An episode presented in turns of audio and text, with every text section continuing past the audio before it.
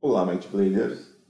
Esse é um comecinho diferente. Na verdade, não, não é o começo do podcast, é um prelúdiozinho antes do podcast começar. Eu precisei gravar para explicar algumas coisas. Primeiramente, tem um pequeno probleminha no áudio do Domênico, em alguns pontos está tá dando um ruído no áudio dele que a gente não conseguiu descobrir o que, que é ainda. Uh, mas provavelmente é alguma coisa de contato, então fica, de vez em quando o microfone dele faz um ruidinho. Eu sei que isso é chato, eu me incomodo horrores quando isso acontece, quando eu estou ouvindo podcast, mas é coisas técnicas que, infelizmente, não tenho o que fazer. Não tinha como corrigir e a gente não quis desperdiçar, que o episódio estava bem legal, então é isso. Vocês também vão notar que a gente está fazendo várias menções temporais nesse podcast, como se ele tivesse ido ao ar em abril, que era a intenção. É justamente isso que eu queria explicar para vocês. Nós estamos agora em julho nós estamos desde abril sem podcast, o último podcast foi em março.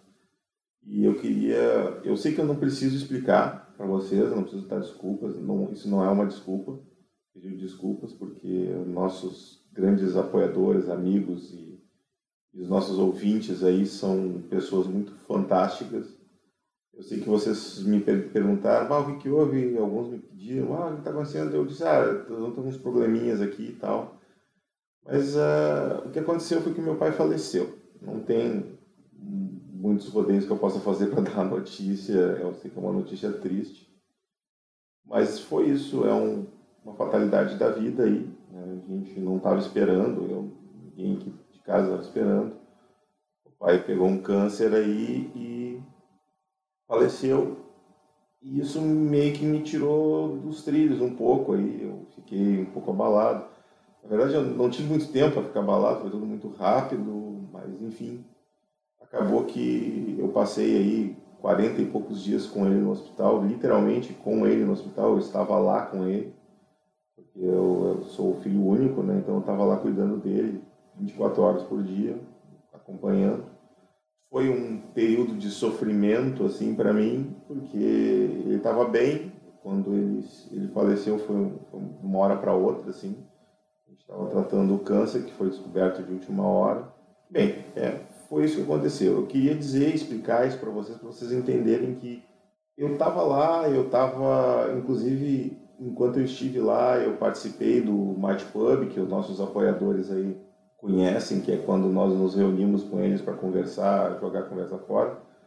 É, eu não falei que eu estava lá, mas enfim, eu, eu estava com ele, ele estava do meu lado ali enquanto eu estava ouvindo e participando com o meu fone de ouvido, porque aquilo me ajudou. Eu, tá ali, eu ouvi muito podcast nessa época, uh, inclusive queria aproveitar aqui e deixar os meus sentimentos ao, ao GG lá do Podcastinadores, meu, meu colega de podcast aí que também perdeu o pai recentemente. Eu tive a notícia enquanto eu estava com ele no, no hospital.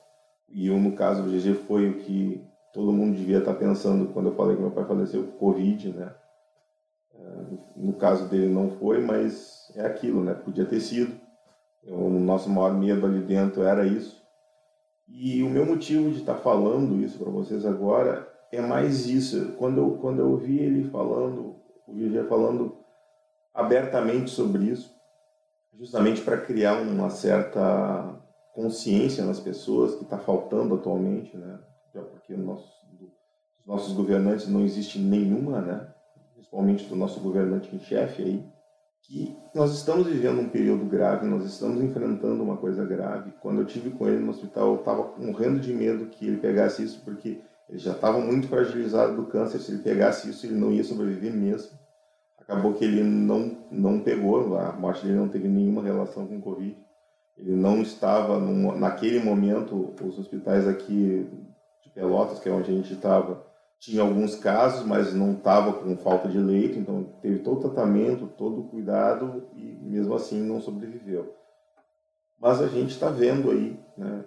É difícil conhecer alguém que não conheça um caso próximo e sempre tem alguém que sabe de alguém que faleceu.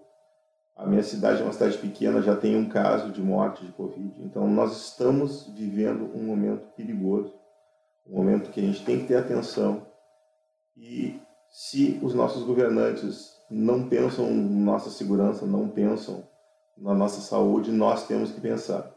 A gente tem que ser proativo e a gente tem que estar tá em cima desse problema. Então, joguem Might Blade online, conversem com os amigos online, mas pelo amor de Deus, fiquem em casa. Não saiam.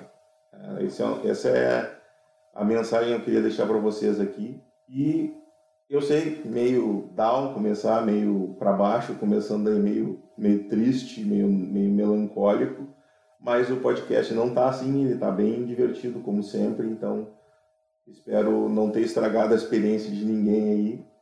E a partir desse mês, a gente vai tentar publicar dois podcasts todo mês, até a gente chegar em setembro lá com o episódio 9, para fechar o episódio 9 no mês 9, e aí então voltar a ter o episódio certinho com o mês certinho, que é o que eu pretendo para chegar no final do ano com 12 episódios porque eu tenho toque e isso tem que acontecer, senão eu não vou dormir de noite. Então, a partir de agora, eu também vou fazer uma maratona de gravações aí para poder entregar mais podcasts para vocês e vamos ter algumas surpresinhas aí, talvez já possa falar de alguma no próximo episódio. Então é isso. Um abraço a todos, curtam o episódio.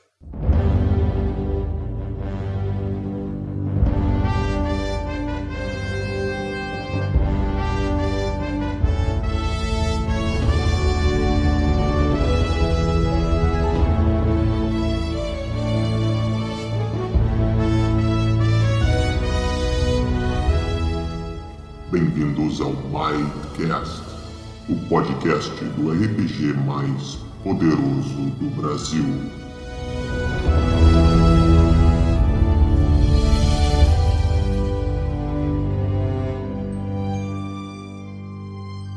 Olá, Might Bladers! Bem-vindos a mais um Mightcast, edição especial pós-apocalipse! E aí, Domênico, o que, que mudou na tua vida, Domênico, nessa quarentena? Eu virei um zumbi. Ah! ah, meu Deus, é um zumbicast agora. e no nosso último episódio eu ainda fiz a brincadeira. Ah, nos vemos no próximo episódio se o fim do mundo não acontecer, né? Tá aí, ó, o fim do mundo aconteceu e a gente tá chegando aqui do mesmo jeito, não tem problema nenhum, não é um fim do mundozinho qualquer que vai nos parar. É, não é como se a gente não tivesse passado por vários fins do mundo já, né? É, os outros fins do mundo meio que não foram tão graves. Ah, teve o crash, teve o crash do milênio e tal, teve o. É, é, o, o crash do milênio o pessoal se preveniu para ele não acontecer, né? Então foi tudo certo. Mas a gente teve cometas, a gente teve no Biru, a gente teve o fim do mundo Maia em 2012, teve um bocado de, de, de coisa aí. É, mas nenhum dele matou um monte de gente. é. Mas então tá, tamo aí de quarentena em casa, não mudou muito a minha rotina, tirando o fato que agora eu não vou trabalhar. Eu, né, tá, na, tá na mesma. E eu não posso jogar board game presencialmente com meus amigos também. Então, isso está sendo, isso está sendo um verdadeiro problema. É, eu. Não, poder jogar RPG e board games com os amigos está sendo um problema. Eu tenho jogado RPG online, na verdade, mas uh, eu tenho jogado bem pouco. A quarentena não mudou muito a minha, a minha, a minha vida porque basicamente eu só mudava um pouco de rotina no fim de semana quando abria a taverna. Agora eu não estou fazendo isso, então é a única mudança considerável assim é a falta da taverna. Eu, eu te uh, invejo muito de tu estar tá em quarentena num sítio. É, então, eu na verdade a quarentena tem sido muito boa para mim porque eu posso me focar em coisas mais físicas aqui, mais tomar conta da casa e tal, que era uma coisa que eu estava tendo muito pouco tempo. Então, para mim, essa quarentena nem está sendo ruim, na verdade. Uh, claro, não está entrando grana, o que significa que eu não sei como é que vou pagar as contas, então daqui a pouco provavelmente vou estar tá vivendo de, de uh, fogo de to uh, iluminação de tochas e a água vai estar tá vindo diretamente do posto com um balde. Mas fora isso, a vida que segue. É, tá tudo bem tirando o que tá ruim. É. Eu tenho jogado muito pouco RPG, na verdade, porque eu até tenho jogado RPG online mas pela internet, mas muito pouco. Eu tenho jogado mais é card, card game, na real. Eu encontrei um programa de, de, de jogo de card game e tenho jogado muito Vampiro uh, Eternal Struggle. É basicamente o que eu tô fazendo da minha vida. Sim. É, eu, eu tenho jogado muito Board Game Arena, basicamente. É, tem, Mas... o, tem o Tabletop Plus, uh, Tabletop... Simulator? Simulator. É, o, é bem o bom. Te... Mas Tabletop Simulator é pago, né? É, tu tem, que, tu tem que comprar ele. Tu tem ele? Eu tenho. Ah, para que tu tem ele. Tenho. Bah, depois que a gente gravar, eu tenho que te mostrar um negócio que eu fiz no Tabletop Simulator. Ah, tu tem o Tabletop Simulator? Aham. Opa, vamos jogar, Aí eu olha aí. Aí eu descobri que ninguém tinha essa porra, aí eu não tô jogando com ninguém É, naquela merda. como assim? Eu tenho, o, o Fernando Grupelli tem também? É, mas o Fernando Gupelli tá trabalhando. É, bom, não isso pode é. jogar. Mas é, eu, eu, queria, eu queria jogar, eu montei uma mesa pra jogar Might Blade lá. Tem até os mapas, tudo, tá? Ficou muito foda. Bah, vamos, Mas vamos- aí a, a questão é que o, o meu grupo não tem, então eu tive que montar tudo no Discord. Ah, que bosta. Vamos. Te- no Discord não, no, no Roll20. O Roll20. É, vamos, vamos se encontrar no Tabletop uma hora dessas pra, Vamos, vamos. pra- Nem que seja pra jogar um board game, de repente. Não, eu quero, eu quero te mostrar, te mostrar o que eu fiz na mesa, pelo menos. Não, beleza? Depois da gravação a gente vai lá dar uma olhada nisso. Então tá. Bom, que vamos falar sobre hoje. O que vamos. Ih, Iha! quarentena! Ah, o vírus me pegou. Não fala isso Não, eu tô bem, eu tô bem, eu tô só com uma certa falta de ar e um pouquinho de febre, mas eu tô bem. eu também, eu, eu tô com uma certa falta de ar e uma certa febre, mas isso se chama cigarro. É, verdade. No meu caso não é um vírus. Então, qual é o assunto de hoje, Domênico? Ah, então, o assunto agora vai ser. não pla- tô- Não faz assim que as pessoas vão pensar que a gente não planeja, Domênico. A gente tem tudo planejado, pautas extremamente detalhadas. Essa, essa de hoje, por exemplo, chega a ter quatro linhas. ah, não, modo não, como. não é feito nas coxas, assim. O mo- não, não é no fe- computador, né? Exato, e, e- e nem é laptop. É, no meu caso, pelo menos.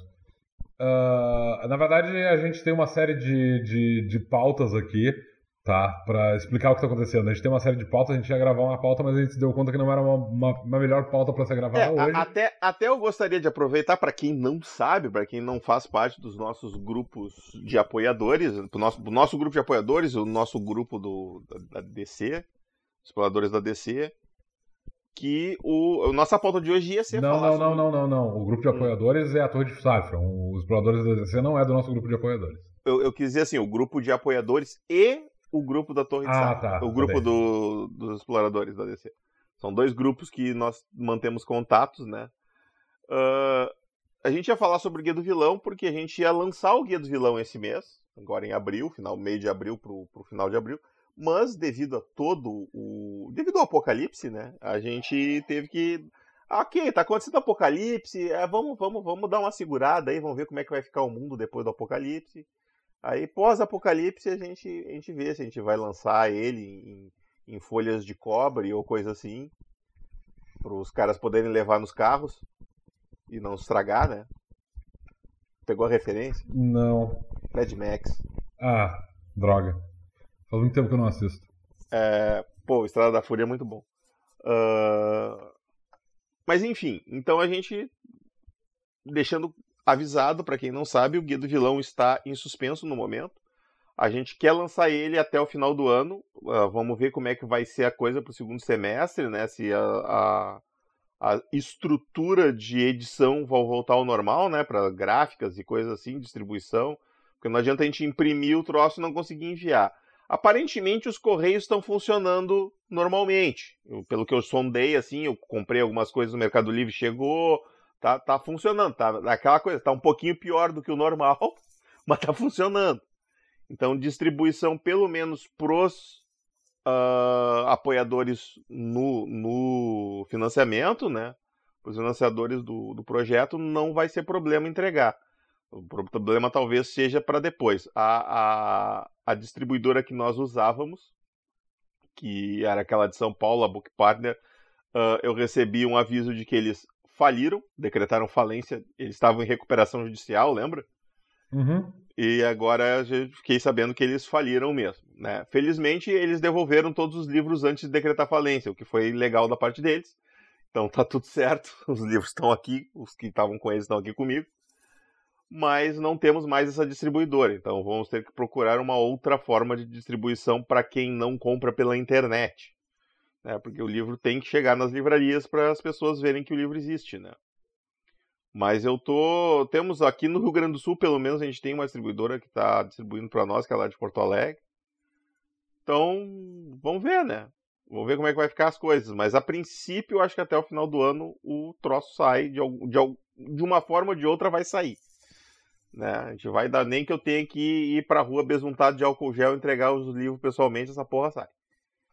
Então, visão do inferno agora. Visão do inferno, exatamente. Tá. Então, hoje nós não vamos falar sobre o Guia do Vilão ainda. Nós vamos esperar ele estar tá mais prontinho para falar dele.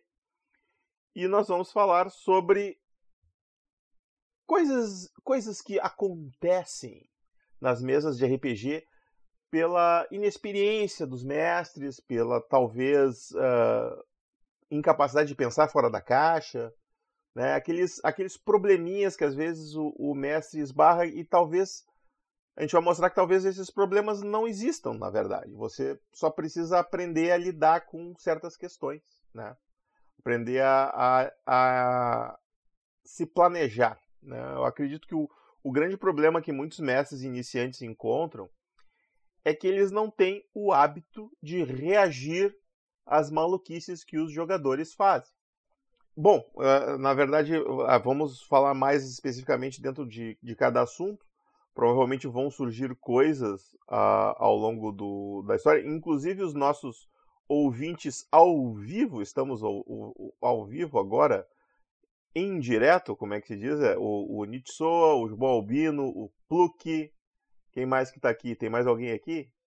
Não, de. de... Não, é, tá, tá, o Craig também, mas o Craig é nosso, nosso ouvinte Alcido. Mas ele não costuma perguntar muita coisa. Então, se vocês tiverem. tiverem. o, o, o Juba disse que era o momento perfeito para falar sobre o Guia do Vilão. Não, Juba, na verdade era o momento perfeito para falar sobre o tomo das muitas doenças. É, exatamente. É, e a gente é, é. acabou é... de incluir uma doença nova nesse tomo, inclusive. Mas. Uh, nós, nós vamos falar aqui. Então, se vocês tiverem alguma. Conforme vocês forem ouvindo a gente falar, a gente três, tem três tópicos anotados aqui. Então, tá meio curto. Se a gente não pensar em nada, vai ficar curto esse episódio. Então pense em alguma coisa aí. Não, esse, esse assunto, na verdade, tem bastante pano para manga, porque tem várias coisas para falar sobre o assunto. Se tu te garante, beleza. Eu não, tô, eu não tô pensando em nada, que eu tô num branco total, tô em Não, eu, eu tô de boas, eu tô de boa. Tenho, eu tenho bastante coisa pra falar sobre isso, principalmente porque eu mestrei e joguei muita mesa de, de Might Blade recentemente. E eu verifiquei uma série de, de probleminhas, assim, de, de, de preparação dos mestres mesmo. Sim. Então, então, que bom, porque eu só mestrei, então eu tenho, pouquíssima experiência com mestres inexperientes de Might Blade. Inclusive, eu gostaria muito de jogar. Se alguém quiser jogar, aí me chama, por favor. Mestrar, Online, se alguém né? quiser mestrar, pode chamar ele. É isso, se alguém quiser mestrar e, quiser, e me quiser na mesa, é só chamar, cara. Sou, sou facinho, facinho. uma, uma, uma, uma, é, uma mariola e, e um guaraná, eu já tô lá. Então, por onde tu quer começar, Domênico?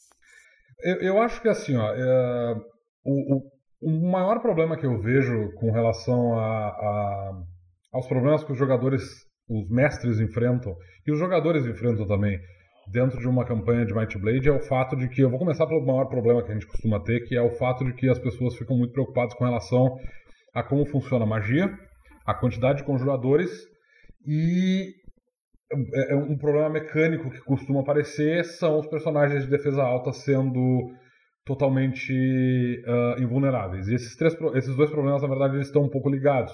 Não, eles não estão uh, é, é, eles não são problemas que são diretamente ligados um ao outro, mas eles são eles não estão ligados por mecânicas, mas eles estão ligados por como as pessoas utilizam as mecânicas. É, exatamente. Uh, Primeiro que assim, a, a, o primeiro problema que eu vejo é que a, ah, tem muito jogador.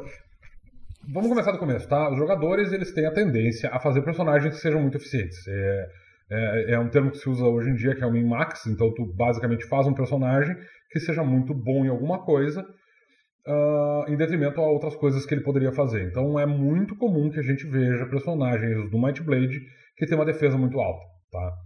Uh, e os mestres não sabem muito bem como lidar, lidar com isso, porque basicamente para eles, se tu. Uh, uh, e esse é um problema que eu vejo com muita frequência. se o, o, mestre ele usa personagens que lidam com essa questão, eles basicamente estão jogando contra o jogador. o que não é verdade, né, para começo de conversa. Em primeiro lugar, essa questão da defesa muito alta, porque a gente pode ter personagens literalmente no primeiro nível que tem defesa 18, por exemplo. Defesa 18 significa que elas, é basicamente quase impossível de acertar esses caras numa situação normal. Para tu conseguir um 18 numa rolagem de 2d6, tu vai precisar de um 12 e mais um 6 num atributo. Exceto pelo fato de que um 12 sempre é um sucesso decisivo e tu vai acertar o alvo de qualquer maneira. Então é bem difícil de acertar personagens com uma defesa tão alta quanto o 18.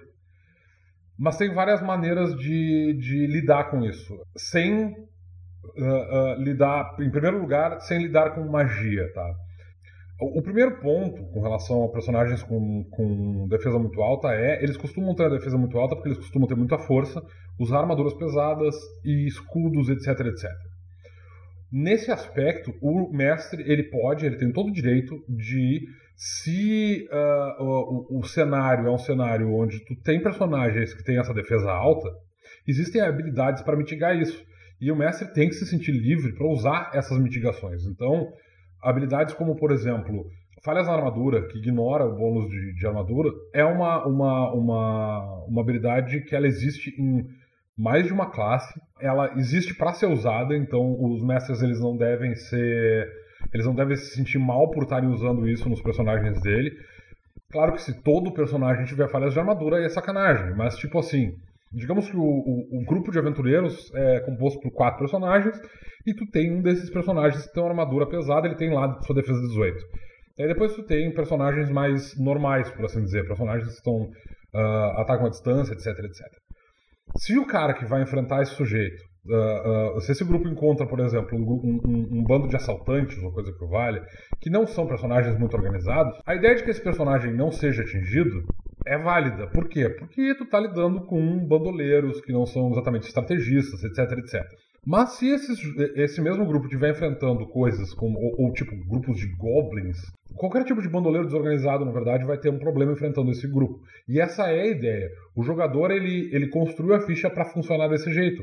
O que significa que, em muitas situações comuns, como lidar com um bandido de rua ou, ou assaltantes de estrada, ele vai estar tá muito bem preparado para lidar com isso e essa preparação que ele teve, essa coisa de ter estudado a ficha e ter pensado no personagem que tem uma defesa alta, ela tem que ser premiada de uma certa maneira. Essa maneira é ele tem mais facilidade para enfrentar esse problema, que são esses bandoleiros.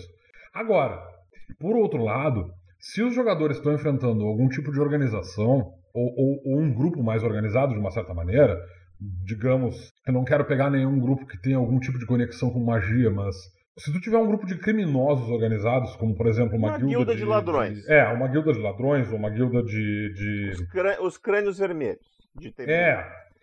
Ou se tu estiver lidando com um grupo de. até mesmo de mercenários, esses caras, eles estão acostumados a lidarem com desafios, tá? E esses desafios vêm de várias formas. Então, é, vai, nesse caso, o grupo também tem que ser um grupo organizado. Então, se tu tem alguém nesse grupo que tenha falha na, na, falhas na armadura, ou um guerreiro que tenha. Uh, esqueci o nome da habilidade agora. A habilidade que tu ignora escudo é. Não, não é defletor. Defletor aumenta a defesa. É... Droga? Transpor. Obrigado, Juban. Transpor. Esse cara, ele. Obviamente, ele sabe que ele tem que lidar com o sujeito que tem armadura pesada. Então, esse é o cara que vai ir para cima do cara uh, que tem uma armadura pesada, entende? Não, não, não tem por que tu não usar isso. Ah, todos os teus personagens têm que ter falhas de armadura? Não. Tu tem um personagem que tem falhas de armadura. Aquele ladino que também vai ter outros bônus ali e tal. E esse cara provavelmente vai lidar com o cara com armadura. Então, sim, ele vai mitigar um pouco da defesa desse cara. É, é, ele vai mitigar um pouco do problema da defesa alta desse sujeito. Da mesma maneira como se tu tiver um arqueiro, por exemplo, que tenha a, a tiro certeiro, ou se tu tiver um, um, um, um espadachim que tenha touché, esse cara em geral ele vai preferir atacar um cara que tem armadura alta. Por quê? Porque ele tem mais chances, ele sabe que ele tem mais chances de lidar com um personagem de armadura mais alta. Ele vai. É, é um, um grupo bem organizado ele tem que pensar dessa maneira. Ele tem que pensar mais ou menos como um grupo de personagens. Ele, ele tá acostumado a enfrentar desafios. Tu não vai simplesmente pegar qualquer um deles e largar eles aleatoriamente para enfrentar qualquer outro personagem. Não funciona assim. o mestre. Sim, sim, exatamente. É, por exemplo, um, um personagem. É, eu, eu, eu não encaro dessa maneira porque nesse caso a armadura tem resistência e aí, tipo, quando, quando tu sofre dano pro fogo, por exemplo, a armadura não sofre dano pro fogo e o cara sofre de qualquer maneira. Mas é, essa é uma outra questão. O ponto é que quando o mestre está lidando com um grupo dessa maneira, ele tem um grupo organizado de, de oponentes, esses grupos organizados eles têm que lidar com os aventureiros de maneira organizada. Eles são um grupo de mercenários ou de, de ladinos que fazem parte de uma organização que está acostumado a lidar com problemas que os jogadores estão oferecendo, que são grupos adversários. Eles sabem onde eles são bons, tá? Então, o mestre tem toda a liberdade para criar esses personagens e alguns desses personagens serem capazes de lidar com problemas, como, por exemplo, ter um personagem que seja, sei lá, um, um rúnico, por exemplo, e o cara tem uh, a parar magia e o cara também tem alguma magia para reduzir dano por, por uh, elementos, tá?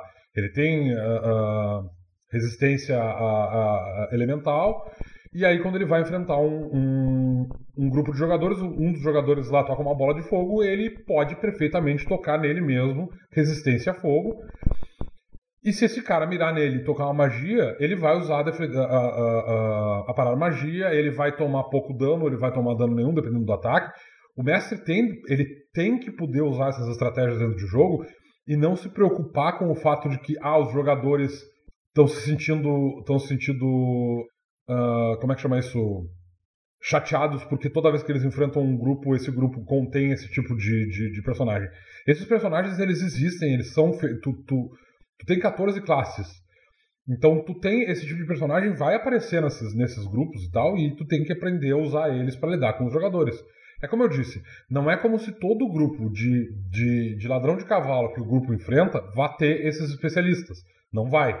Em geral, tu vai enfrentar um grupo que vai conter ali dois guerreiros, dois ladinos e sei lá eu, um, um, um druida ou um, ou um, feiticeiro e tal. E esses caras não têm uma estratégia ou uma preparação, então eles não necessariamente vão usar as melhores habilidades que eles têm contra o grupo. E eles e, e essa é a ideia. O grupo não tem que, toda vez que ele encontra um bando de ladrões de cavalo, se preocupar com questões estratégicas, porque, nossa, esse, esse pequeno grupo de assaltantes de estrada aqui oferece uma, uma, uma, um desafio estratégico extremamente complexo. Não. Os jogadores é, é, é, vão saber lidar com, esses, com esse tipo de, de, problema bem facilmente, particularmente se eles fossem especializados. Eu tenho defesa alta, eu sou um, um conjurador de magia eficiente, uh, eu sou muito bom em causar dano. O, o, mestre tem que colocar situações em que isso vai fazer com que os jogadores tenham vantagem. Mas ele também tem que estar preparado para criar situações em que eles, o, o, grupo de jogadores vai estar enfrentando um outro grupo organizado que vai saber lidar com o grupo de aventureiros. É, o, o, o que a gente tem que lembrar também, pessoal, quando tu, o papel do mestre é desenhar o jogo, né? Ele vai criar os desafios. E os personagens são os heróis. Então, a ideia é que eles não sejam derrotados. Então, se tu for fazer sempre um desafio que vai cagar os heróis a pausa e eles vão sair com o rabo entre as pernas, isso não vai ser divertido para os jogadores. Então tu tem que criar desafios que os jogadores sejam capazes de enfrentar. Tu vai, pode criar um desafio fácil, um desafio médio, um desafio difícil. Tu, normalmente tu intercala, tu tu faz um, um, tu abre o jogo às vezes com tem, tem aquela formulazinha, né? Tu abre o jogo com um desafio fra, fácil que dá que liga uma informação, aí naquele desafio fácil eles encontram uma informação sobre uma coisa que leva eles ao desafio da história, que antes de chegar no desafio final, eles passam por um desafio intermediário. Isso é uma formulazinha básica que tem tudo que é videogame, né? Tu pode criar isso, e, e tu cria isso analisando os personagens. Então, tu tanto tem que analisar os personagens para criar um desafio fácil, para não fazer um. Ah, vou colocar aqui esse, esses esse mago furreca aqui para bater nos personagens. Aí os personagens não têm nenhum tipo de defesa contra a magia e tomam um pau do mago furreca. Então tu tem que analisar o que, que tu está criando para ver se é um desafio uh, fácil ou um desafio difícil, um desafio médio. E esse, na verdade, é o maior desafio do mestre. Saber mensurar isso. Isso não é fácil. Né? A gente tenta facilitar isso ao máximo. Tu, tu, o Byte Blade é um sistema simples que com um pouquinho de prática tu começa a enxergar essas coisas, né? Tipo, ah, esse cara aqui tem muita armadura, então se eu colocar esse cara aqui que ignora armadura, ele vai se ferrar, esse tipo de coisa. Então tu consegue encaixar essas peças, né? De modo a fazer um desafio que os jogadores vão passar de maneira mais fácil ou vão passar de maneira mais difícil. O que eu vejo muito é os mestres falhando em fazer os desafios difíceis, em fazer desafios, né? A palavra desafio. Os caras passam muito fácil pelo desafio. O papel do arqui-inimigo nesse ponto é muito importante. Tu criar aquele vilão, né? aquele personagem que vai antagonizar os personagens. Não precisa necessariamente um cara antagonizar o grupo inteiro. Ele, ele pode, eles podem ter um grupo rival, um grupo inimigo, um grupo que por algum motivo ah, porque eles conseguiram eles capturar, conseguiram desvendar o roubo e devolveram pro, pro, pro nobre que foi roubado, e aqueles caras são presos, aí depois eles fogem e resolvem se vingar daquele grupo e eles vão se preparar. Então aquilo, com preparo, os caras vão, vão fazer um, um, um ataque mais bem. Vão contratar alguém mais especializado. Ah, precisamos de um cara assim, precisamos. Então, o mestre tem esse papel de criar esse arqui-inimigo, esse desafio à altura dos jogadores. Sem exagerar, para não fazer um, um, PPK, né? Não, como é que é? PPK. PPK. É, TPK. Total, Total Party Kill. kill. É, Total Party Kill. Então, né, às vezes acontece, né? E eventualmente é importante que um dos personagens pereça tu não precisa necessariamente fazer um jogo. Ah, hoje esse cara, esse personagem aqui vai morrer. Não, né? Tu, tu cria situações, uma situação. O resultado final. O resultado final. O resultado final mais provável seja a morte daquele personagem. Para ter um. Para os jogadores sentirem, pô, o personagem morreu. Então, se aquele cara morreu, aquele personagem morreu, o meu personagem pode morrer. Aí o personagem, os personagens começam a ficar menos uh, destemidos, vamos dizer assim. Né? Quando o grupo está muito destemido, é bom tu fazer isso para dar aquela. Mas não necessariamente matar o personagem. Tu cria uma situação em que isso pode acontecer, que tem uma boa chance disso acontecer, mas deixa que os dados resolvam, porque às vezes o jogador tem sorte e ele só toma uma coça muito grande e ninguém morre. É, eu, eu, eu na verdade, eu, eu evito matar jogadores em geral. Eu, eu, eu, eu sempre evito, cara. Sempre que eu posso, eu evito matar jogador. Dá muito Mas, problema com a polícia isso. É. eu, eu evito matar personagens. Aliás, eu não matei nenhum até hoje. Deixar isso bem claro aqui, caso tenha alguma autoridade nos ouvindo. Uh, eu, eu, eu evito ao máximo matar personagens porque. Quantas bergamoteiras tem atualmente na tua fazenda, hein? ah, tá, desculpa. Essa é uma informação que a gente não divulga. Ah, é verdade, uh, foi mal. O, o, que eu tava dizendo é, eu, eu evito uh, matar personagens dos jogadores porque para mim o, o, peso psicológico disso é muito, muito alto, assim. Isso em geral desestabiliza muito o grupo uh, de aventureiros no caso.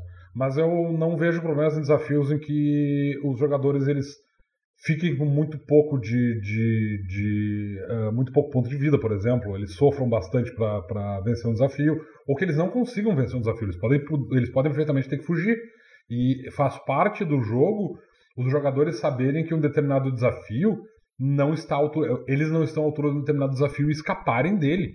Os jogadores têm que ter essa, essa consciência também.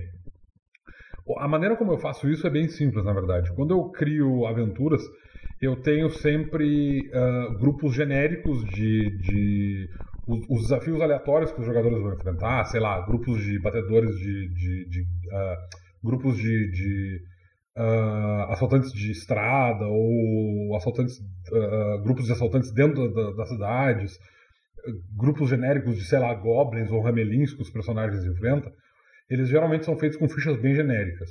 Né? Eu não penso muito no. Eu geralmente, na verdade, penso nessas fichas antes do, dos jogadores me, me entregarem os, os personagens deles, justamente para que esses personagens têm um pouco a chance de antagonizar os, o, o, os jogadores.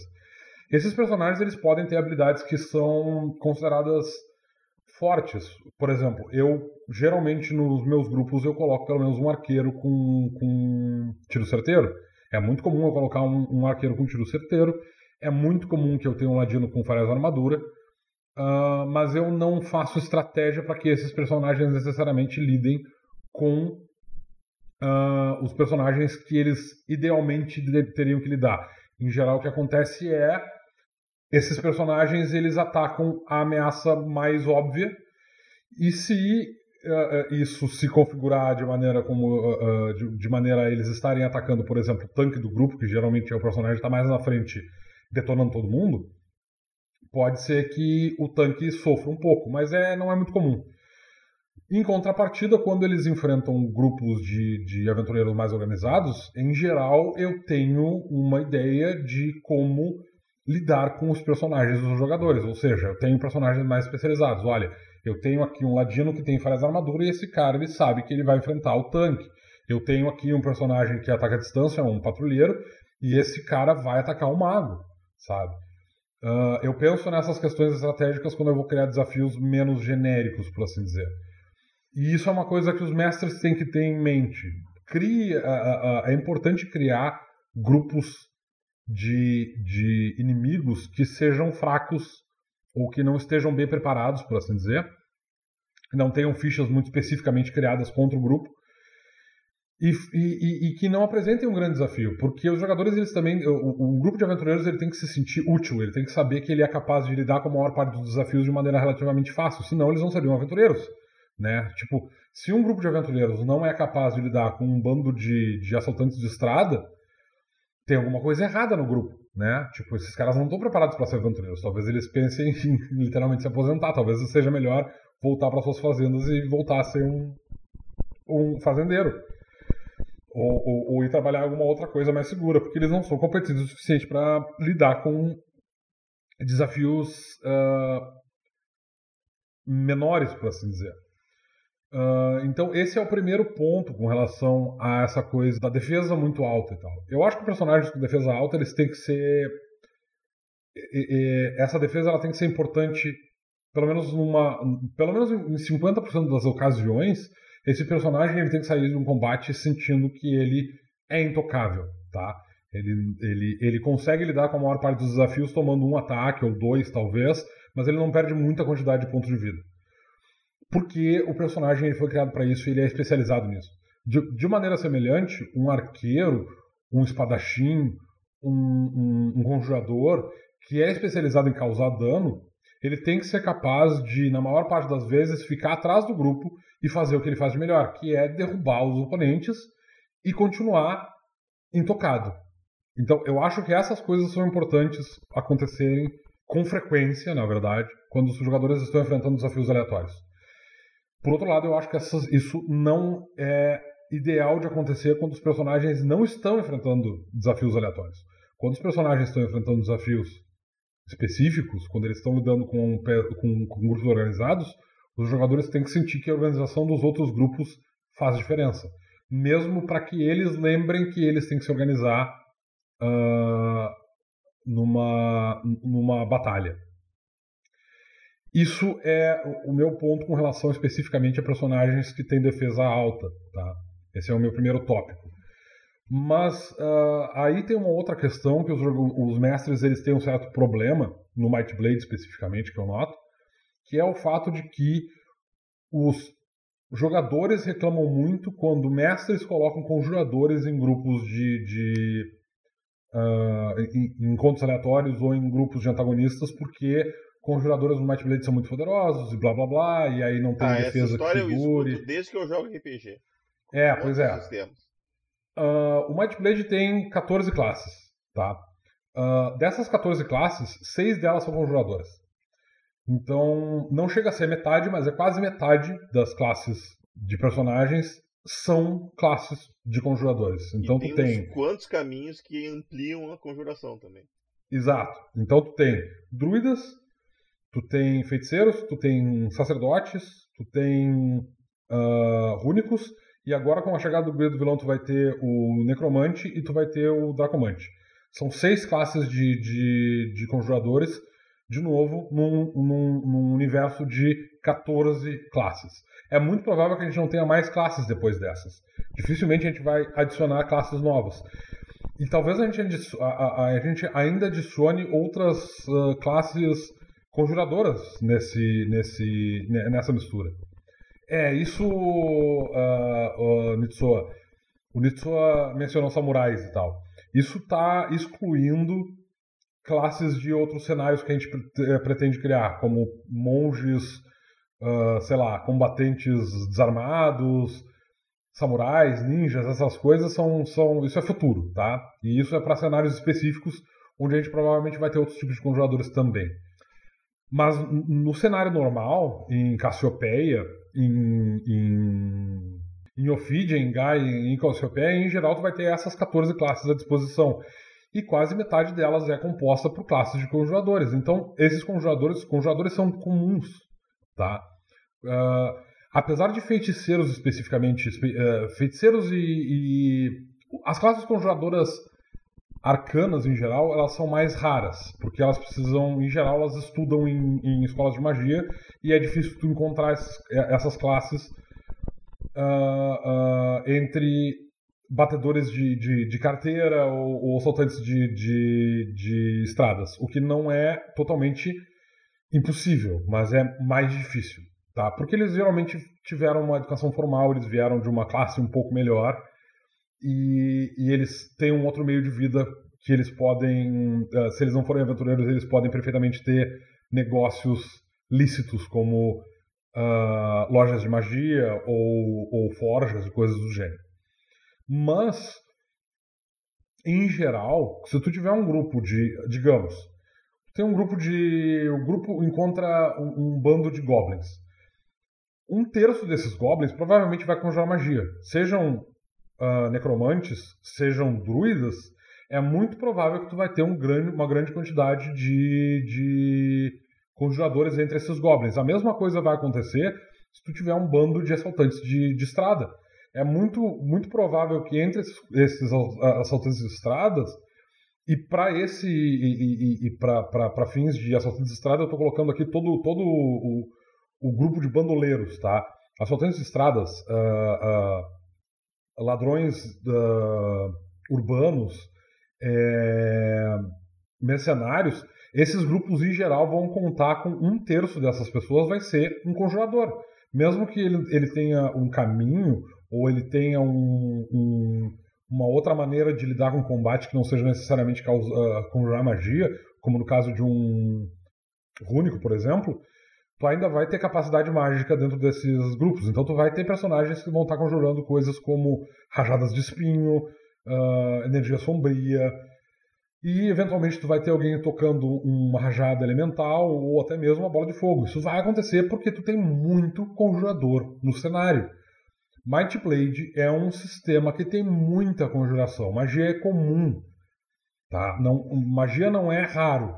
Tu não tem assim do tipo, um mago aqui, to, todo mago malvado é aquele cara que mora numa torre, ele é rico pra caralho e ele tem minions para lidar com os jogadores e tal. E aí quando é a hora de, de, de ir pra porrada com eles, só tem que lidar com um conjurador de magia. Não. Esse cara, esse cara malvado, ele provavelmente tem uns dois ou três aprendizes. Então, tipo, quando o grupo vai enfrentar o grande mago malvado, é muito provável que todo grupo que eles enfrentem vá ter um aprendiz desse cara que está lá liderando esse grupo e talvez tenha até um outro conjurador junto porque tu tem conjuradores à disposição. Não é tão incomum. E, e uh, o, o, a magia divina especificamente, ela é muito presente no cenário. Então tu tem sacerdotes não são nem um pouco incomuns de aparecerem no, no, no entre as pessoas comuns sem nenhuma formação, assim, tipo tu não precisa ter, uh, ah, mas os, as divindades elas são todas boazinhas e tudo mais, e blí, fato.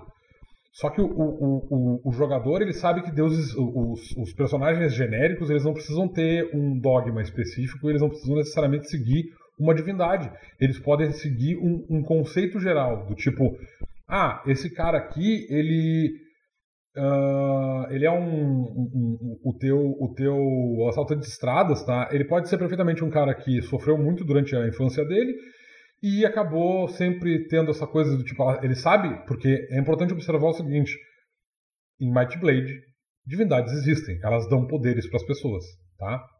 E a maneira como elas fazem isso não é orgânica e organizada. Eles não dão, eles não distribuem esses poderes só para aquelas pessoas que vão para a igreja e oram para eles. Isso pode acontecer, por exemplo, para esse cara que passou uma infância muito difícil e aí ele se voltou para os deuses e disse: Porra, deuses, por que diabos vocês fazem essa merda toda e vocês não ajudam as pessoas que precisam e biriri? Então, esse cara ele pode ter um, um, uma história que não é uma história necessariamente heróica, e ainda assim receber poderes de divindades. E não se sabe de que divindade ele está recebendo poderes. Ele não segue um dogma necessariamente, mas alguma divindade em algum momento olhou para esse cara e disse: tá, beleza, quer saber? Toma poder aqui. E aí tu tem uma porra de um sacerdote loucão andando por aí e assaltando gente na rua. Isso pode acontecer, não é uma, uma coisa completamente encabida. A mesma coisa acontece com relação a druidas.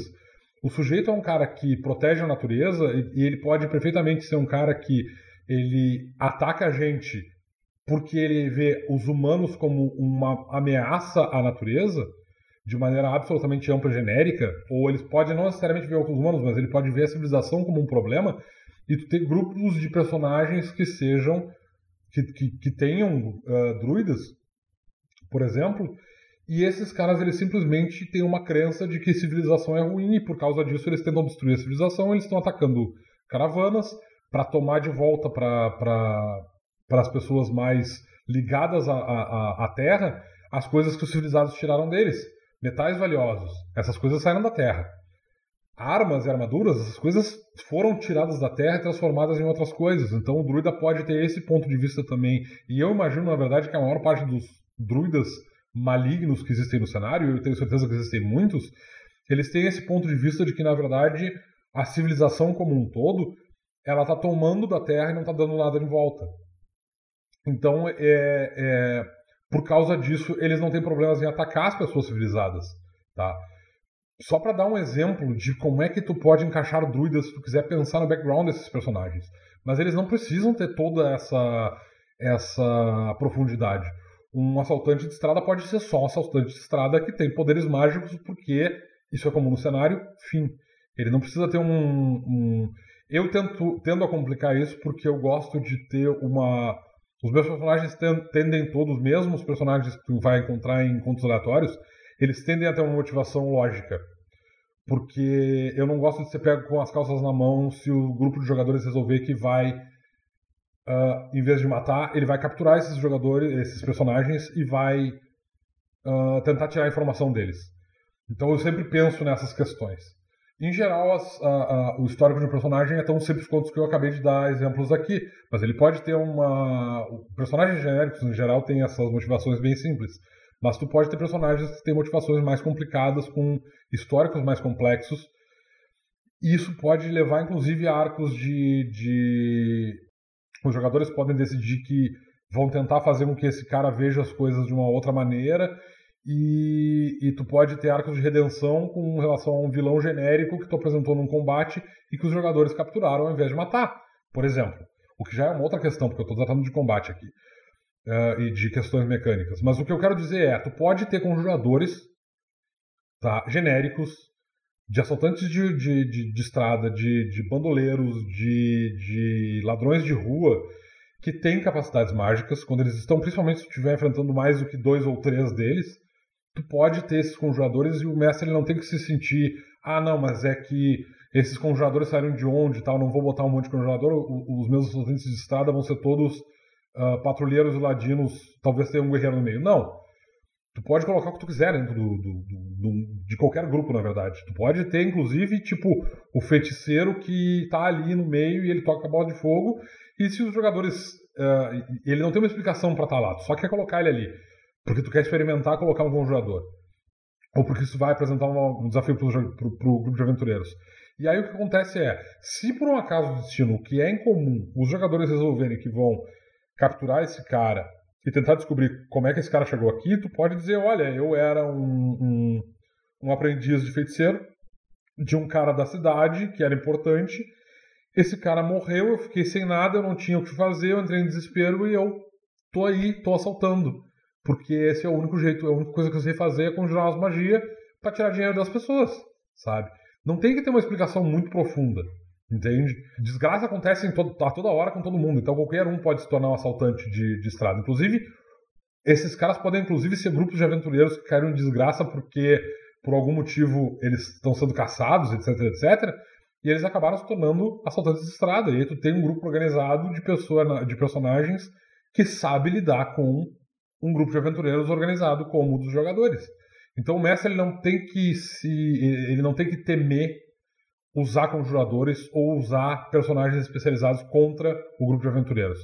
Só é bom lembrar sempre que se tu tem um conjurador no, no grupo, esse conjurador ele não necessariamente vai ser extremamente eficiente e ele vai começar a conjurar magia contra o tanque do grupo que não, que não tem defesa mágica. Ah, porque esse cara aqui ele tem, ele tem pouca determinação, ou sei lá, ele tem pouca agilidade, então eu vou usar habilidades, uh, magias que fazem com que isso seja benéfico.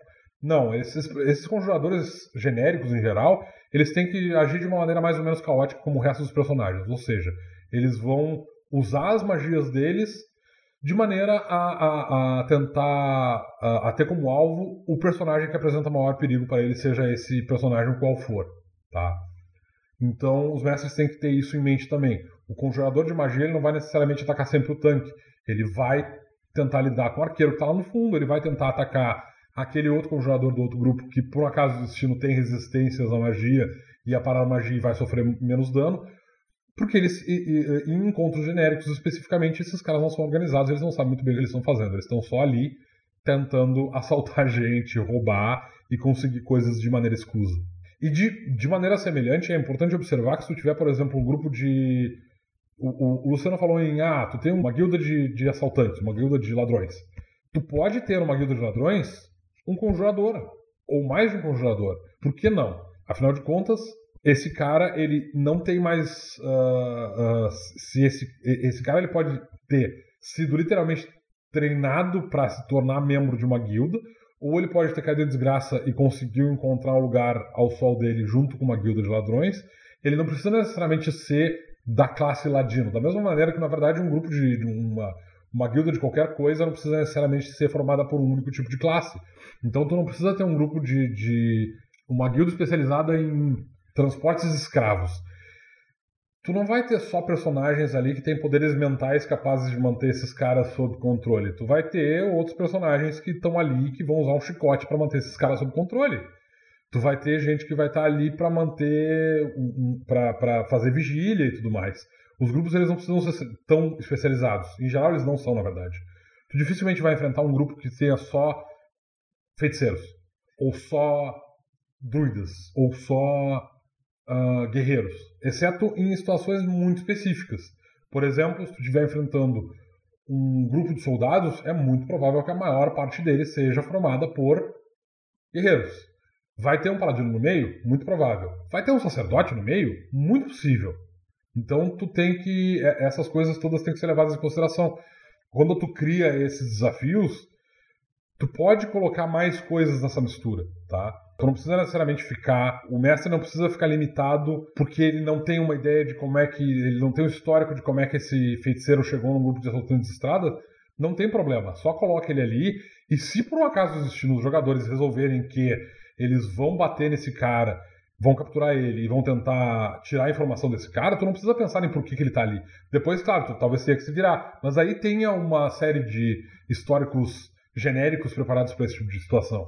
Mas em geral, o que vai acontecer são os jogadores ficarem reclamando do tipo: ah, mas aí a gente tava ali e foi, foi, foi enfrentar aquele grupo de, de, de caras e tinha um conjurador no meio. Tá, e aí, qual é o problema? Ah, mas é que conjuradores não são, são eles são comuns, são muito comuns. Então, os jogadores, os mestres, eles têm que estar, tá, uh, eles têm que parar com essa ideia de que, assim como no D&D, por exemplo, tu tem poucos conjuradores à disposição. Em Might Blade tu tem muitos conjuradores à disposição e tu tem que usar eles. Então não tenham medo de, de colocar conjuradores e de especializar os seus personagens para lidar com tanques ou arqueiros ou magos, porque tu tem essas possibilidades dentro do sistema e o sistema não é tão amplo assim, né? Como eu disse, tem um universo de 14 classes, tu não tem uma quantidade infinita de classes. E, esse, e, e essa quantidade, na verdade, agora está meio estanque. É muito provável que a gente tenha poucas classes novas. Então, o que tu vai ter à disposição são essas classes, cara. Não, não, não, não pensa em. Não, não dá para reinventar a roda e, e, e, e, querer criar classes novas para lidar com determinados desafios, e também não dá para uh, achar que essas classes não podem ser aplicadas para determinados problemas. Essas classes estão ali, elas estão ali para serem usadas, e o jogador, o mestre tem que se sentir livre para usar essas, uh, uh, essas classes da maneira como ele achar mais adequado. Mas no final do dia, o importante é use conjuradores. Conjuradores existem para serem usados, tu tem um monte deles por aí, e eles, em geral, estão à disposição para serem colocados em grupos de assaltantes de estrada, ladrões de, de, de caravana, batedores de carteira dentro de cidade, guildas de, ladino, de, de ladrões, guildas de assassinos, grupos de, de, criminosos em geral. Use conjuradores. E se os jogadores começarem a, a, a reclamar disso, é só tu apontar para eles que, na verdade, eles têm enfrentado uma série de conjuradores que conjuradores são comuns. E se os jogadores estão com problemas, se o grupo está com problema de enfrentar conjuradores, talvez eles não tenham se preparado bem para lidar com o paradigma do mundo, que é um mundo que tem conjuradores. Esse é o ponto. O Ministério da Magia adverte: o uso de conjuradores deve ser observado com cuidado.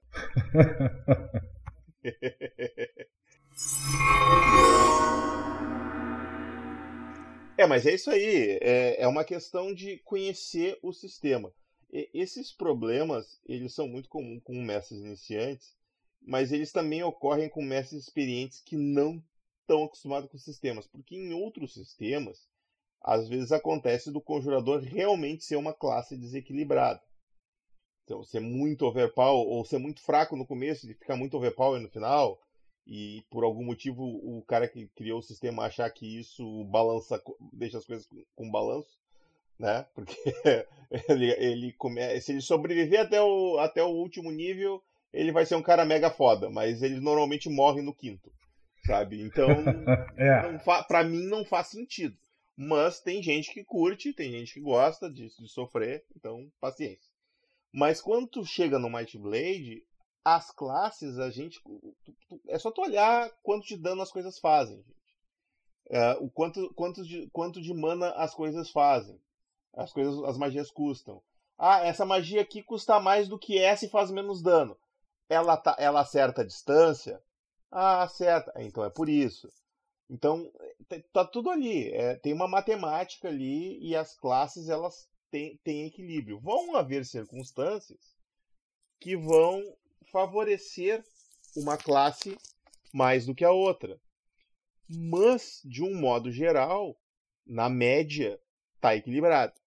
Então, se está acontecendo no teu jogo de um determinado personagem está sempre se ferrando, se ele não for um cara com muito azar, é porque as circunstâncias que tu tá criando não são favoráveis para aquele personagem. Então talvez o Messi precise avaliar essas, esses, esses precise avaliar esses desafios que ele está criando, que ele não está criando desafios que aquele personagem possa ser, se destacar, né?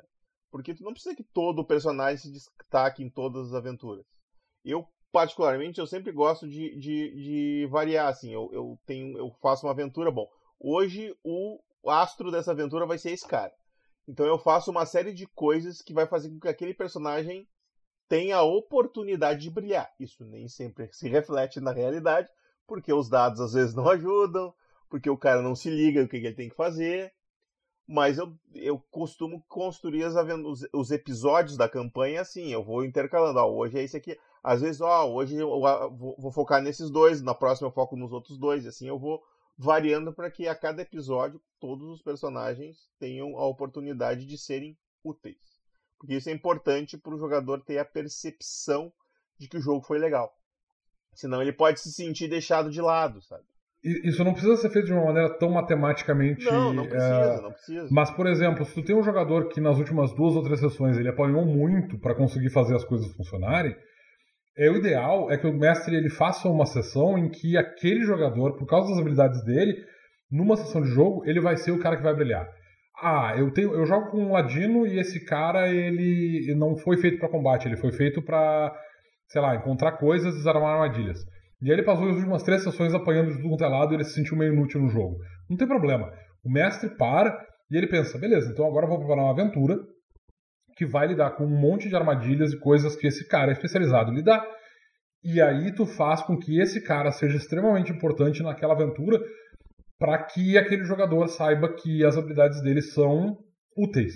Esse é um ponto bastante importante, na verdade, com essa questão de equilíbrio, de, de, de deixar os personagens fazerem aquilo que eles foram feitos para fazer. Se tu tem um personagem que é, por exemplo, ah, eu fiz um Senescal, então meu personagem ele não brilha muito porque ele basicamente é suporte, ele fica fazendo com que os outros uh, jogadores tenham benefícios e tudo mais, e ele geralmente não brilha muito durante nenhuma aventura. Mas aí acontece que, durante uma determinada situação, o mestre decide: não, beleza, agora a gente vai ter uma sessão mais social e quem vai realmente brilhar nessa situação social vai ser o Senescal, porque ele tem habilidades para lidar com, essa, com, com, essas questões sociais, entende? Então, o, o, o, mestre tem que saber disso também. Tipo, uh, essa é uma, essa é uma, esse é um outro ponto da questão de equilibrar aventuras. É tu saber que se um jogador ele está extremamente frustrado porque ele não está sendo eficiente, o mestre tem que saber que de vez em quando ele tem que fazer com que esse cara tenha a oportunidade de colocar as habilidades dele em uso, mesmo que os outros personagens fiquem um pouco escanteados. Uma, uma coisa que eu sempre gosto de frisar, voltando à questão mecânica, e que eu não sei se isso é se isso é uma coisa que é amplamente percebida pelos mestres e pelos jogadores é o Might Blade ele funciona no sistema de pedra, papel e tesoura. A gente tem três tipos de classes e essas classes elas foram construídas de uma maneira que elas sejam muito boas contra outra classe e elas sejam fracas em geral contra, contra um tipo de classe e elas sejam fracas contra outro tipo de, de, de, de tipos de personagens. Então, o Might Blade ele tem basicamente três tipos de personagens. Tem os especialistas, tu tem os conjuradores e tu tem os combatentes. Os combatentes são os combatentes, é o guerreiro, o espadachim, o, o, o paladino e a gente tem um personagem que fica aí meio que numa uma zona, numa área cinzenta, que é o, o, o Rúnico, que o Rúnico está entre conjurador e combatente, depende de como é que o jogador vai fazer esse personagem. Depois tem os conjuradores, que é o druida, o, o feiticeiro, o, o sacerdote, o necromante, o próprio único. E depois tem os especialistas, que são aquelas classes que não têm. Eles são especialistas em fazer aquilo que eles fazem, mas eles não têm nenhum. Eles não são nem combatentes nem conjuradores. Aí tu tem ladinos, tu tem patrulheiros, tu tem o bardo, uh, tu tem o, o senescal. Esses personagens eles podem ser considerados até suporte e tal, mas em geral eles são é que na verdade cada um deles tem uma função específica. Então tu vai ter o Senescal é mais suporte, o, o patrulheiro é, é, é mais dano, o, o, o, ladino é mais. Eles são muito especializados para colocar eles de maneira genérica, tá? Mas enfim, o que acontece é, os especialistas em geral eles levam vantagem sobre os conjuradores. Porque em geral eles atacam à distância ou eles fazem efeitos contra os quais os conjuradores não sabem muito bem como lidar e é muito comum que eles tenham um alcance maior. Tá? Eles têm uh, gritos, uh, ataques à distância, arco, usam arco e flecha, atiram coisas. Uh, então, eles lidam muito muito com conjuradores. Os conjuradores, por sua vez, eles são muito bons contra combatentes, porque justamente eles não, se, não precisam se preocupar com a questão do combatente ser ter uma defesa alta ou uma defesa baixa. Ele ignora essa parte porque os combatentes eles lidam geralmente com técnicas, né? Eles têm alguns bônus contra técnicas ou eles têm alguns bônus contra contra ataques físicos, mas eles não têm nenhuma habilidade especificamente contra magia. Portanto, os conjuradores são muito bons contra combatentes. Os combatentes, por sua vez, eles são muito bons contra os especialistas, porque especialistas em geral lidam com ataques físicos, que contra os conjuradores que geralmente têm pouca defesa funcionam muito bem, mas contra os combatentes eles não são tão amplamente eficientes. Uh, claro que isso é um, um, sistema de pedra, papel e tesoura teórico, né? Porque na prática tu pode ter um especialista, por exemplo, que é especializado em lidar com combatentes. E aí ele vai ser muito eficiente contra combatentes, mas ele provavelmente nesse caso vai ser bem menos uh, eficiente contra conjuradores em geral. Então tu pode balancear isso. Então uh, isso volta para aquela coisa que eu estava falando sobre uso conjuradores, é não só use conjuradores, mas use um pouco de tudo. Uh, se tu vai ter um grupo com seis personagens que são antagonistas, coloca dois combatentes, dois especialistas e dois conjuradores. É um, é, é, é um equilíbrio perfeito meio artificial? É. Mas essa é a maneira como tu vai ter um grupo extremamente balanceado que vai mostrar para os jogadores que eles precisam estar preparados para lidar com vários tipos de coisas diferentes. Esses mestres que costumam fazer, por exemplo, grupos de bandoleiros que são só uh, ladinos e, e, patrulheiros, eles atacam com arco e flecha curto e a daguinha de perto, e aí eles têm falha de armadura e tudo mais. Esses caras, eles tendem a ser fracos, porque eles vão ser muito limitados. Mas se tu tiver no, no, meio dessa gente, tu também tiver um combatente com defesa alta, que usa uma espada de duas mãos ou que usa um escudo, e se tu tiver um conjurador aí no meio também que faz magia, aí tu tem um grupo que começa a apresentar taticamente um, um, um desafio interessante para o grupo de jogadores. E é claro, quando tu estiver fazendo um grupo uh, de, de antagonistas que seja mais importante, aí, claro, tu vai jogar tudo isso no modificador e tu vai fazer um grupo que esteja que seja extremamente uh, diversificado para tu ter várias coisas à tua disposição, tá? Uh, mesmo no caso de mesmo com caso no caso de, de por exemplo, tu tem um grupo de aventureiros que é todo constituído por combatentes, idealmente tu não vai ter um grupo de conjuradores que vai ser os antagonistas mas tu pode ter combatentes especialistas que sabem lidar com combatentes. Então tu vai ter especialistas que têm falhas na armadura, combatentes que têm um transpor, e tu vai ter magos que vão ignorar basicamente todas as defesas dos combatentes. E aí tu bota isso tudo na, na, na mistura e tu tem um grupo extremamente eficiente mesmo que tenha menos uh, membros do que o grupo de aventureiros. Uh, então os mestres têm que estar um pouco atentos a essas misturas possíveis. Né? E além disso tudo, o, o, o, o Luiz, uh, o Corvo Louco entrou aqui já falando sobre a, a Caminhada Mágica mais Marroque mais Rio Profundo. Peraí, peraí, peraí. Tu não pode anunciar o Corvo Louco assim. Corvo Louco! Tá, agora sim, pode seguir. Os mestres, eles têm que levar em consideração também que tu tem que usar o ambiente contra os jogadores. Tu pode, né, na verdade, usar o ambiente contra os jogadores. Então, no caso de personagens que têm defesa super alta, por exemplo, não são afetados por porra nenhuma por nenhum tipo de criatura, tu tem que levar em consideração que esses personagens eles provavelmente vão ter problemas muito sérios, por exemplo, para lidar com escaladas e coisas assim. Por quê? Porque eles são pesados, eles usam armaduras, eles têm redutores para fazer determinadas ações, ou eles são muito pesados e por isso eles vão ter mais dificuldades em, em escalar. Eles vão ter problemas quando eles tiverem que passar por um transpor um desafio que, que lide com água. Eles vão ter muitos problemas se eles estiverem dentro de um navio porque caiu na água, basicamente tu vira um peso de papel e tu não vai conseguir nadar se tu for uma rock ou um sujeito com uma armadura completa. Então, tu pode apresentar esse tipo de problema para os jogadores enfrentarem para além do problema que tu vai que, que, que tu está apresentando com relação a, a, a, inimigos. Então, um exemplo uh, muito eficiente disso, por exemplo, é tu ter um grupo de combatentes. Esses caras todos eles têm defesa 18 ou mais, tá? Eles são todos caras grandes, porradões, tu tem Marrocos, tu tem Astérios, tu tem uh, Aesiris, e esses caras todos têm uma defesa super alta e tudo mais. Joia.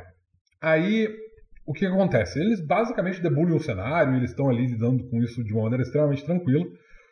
E o, o, problema todo é que aí eles têm que ter uma, eles, eles estão numa aventura em que eles precisam pegar um navio para ir do ponto A ao ponto B, onde eles têm que enfrentar uma, um, um, outro desafio, ou têm que encontrar uma pista, ou qualquer coisa que vale. Isso significa que agora eles estão dentro de um navio, ou seja, uma situação bem menos do que o ideal para eles, porque basicamente, como eu acabei de dizer, se esses caras caem na água, eles basicamente nadam feito uma chumbada. Então talvez alguns desses personagens eles decidam que seja interessante para a sobrevivência deles diminuir um pouco do que eles têm de, de de defesa ficando sem armadura. Pode ser que não, mas se eles decidirem não fazer isso, o que acontece quando eles tiverem que lidar, por exemplo, com um navio de uh, piratas que ataca a embarcação onde eles estão e o navio uh, começa a, a afundar não necessariamente afundar, mas ele começa a balançar, os personagens precisam fazer testes de agilidade para se manter de pé, Esses caras geralmente não têm uma agilidade muito alta, eles começam a falhar e aí o troço começa a entrar em desespero porque de repente tu vai estar tá muito, tu tá a uma falha de estar tá dentro d'água. E aí tu vai ter personagens que estão tão em desespero tirando armadura, porque, meu Deus do céu, eu vou cair na água e eu vou morrer afogado. Uh, e aí tu tá lidando com um grupo de personagens que está extremamente acostumado com o ambiente, ou seja, eles não têm grandes dificuldades com relação a isso, porque eles estão acostumados a lutar em conversas de navio. Esses caras costumam ser rápidos, eles vão usar o ambiente a, a, a favor dele, eles vão subir o cordame do navio, ficar lá em cima, atirando nos personagens que estão lá embaixo. Esses caras vão ter dificuldades para conseguir subir os cordames, não, tem, não costumam ter muitos ataques à distância. E aí tu começa a usar outras coisas como, por exemplo, ah, então beleza, então eles, esses caras estão ali e eles começam a jogar uh, óleo para dentro do teu navio e começam a tocar fogo. E agora tu tá dentro de um navio que tá pegando fogo e talvez esteja afundando. E aí tu faz o quê? Além de sentar e chorar, é claro. Entende?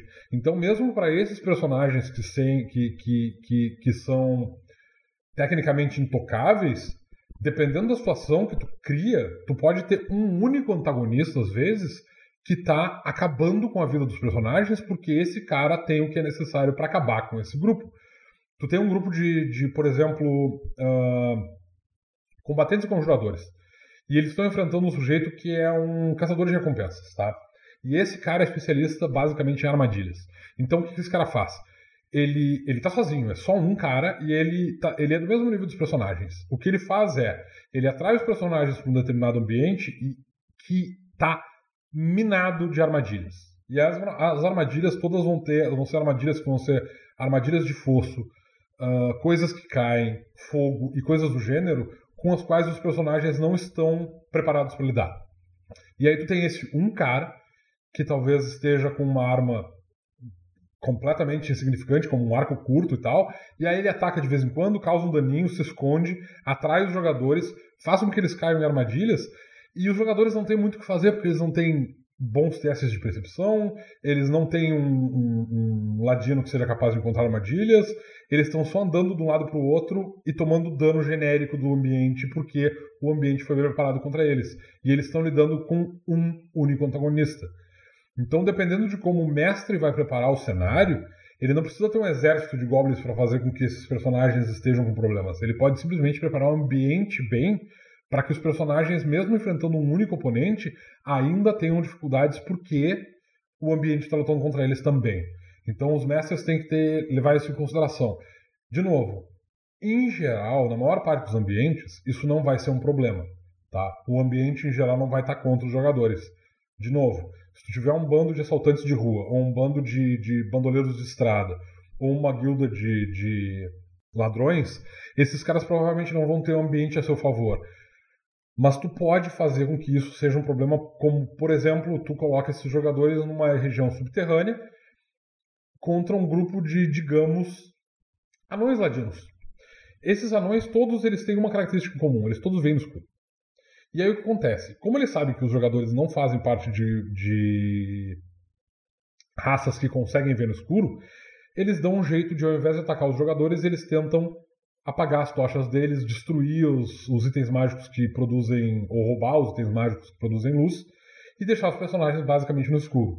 E quando isso acontecer, os personagens todos vão ter problemas muito sérios, porque eles não estão vendo o que está acontecendo, e eles estão enfrentando até um grupo que seja de nível mais baixo do que eles, mas que está bem preparado, e o ambiente está contra eles e eles estão num, com um problema muito sério. Então, o, o, mestre pode criar uma série de situações em que o ambiente lida, uh, uh, vai contra os personagens e os personagens podem não estar preparados para isso. Tu não precisa colocar nenhuma situação tão extrema. Tu pode fazer, por exemplo, um grupo de. O, o grupo. Para fazer uma situação bem genérica, o grupo está viajando. Eles montam um acampamento. Eles estão ali acampando e tudo mais, e tu tem um, um, um grupo de uh, ladrões de, de estrada, tá? Um desses caras é um druida, digamos, ou na verdade ele pode ser qualquer coisa, pode, pode ser até um guerreiro e tal, com um balde d'água. E esses caras dão um jeito de, antes de entrar em combate, apagar a fogueira dos, do, dos jogadores. E agora os jogadores estão em combate, mas eles estão no escuro. E aí, antes de começar a entrar em combate, eles precisam se preparar para lidar com a escuridão da noite e eles precisam começar, eles vão gastar os primeiros turnos deles lançando magias para enxergar no escuro, acendendo tochas, procurando tochas, porque eles provavelmente não vão ter tochas na mão. E aí o que acontece? Enquanto isso, o outro grupo que está assaltando eles já estava bem preparado para essa situação, sabe o que tem que fazer e está fazendo chover flecha em cima deles, lançando magia, etc, etc.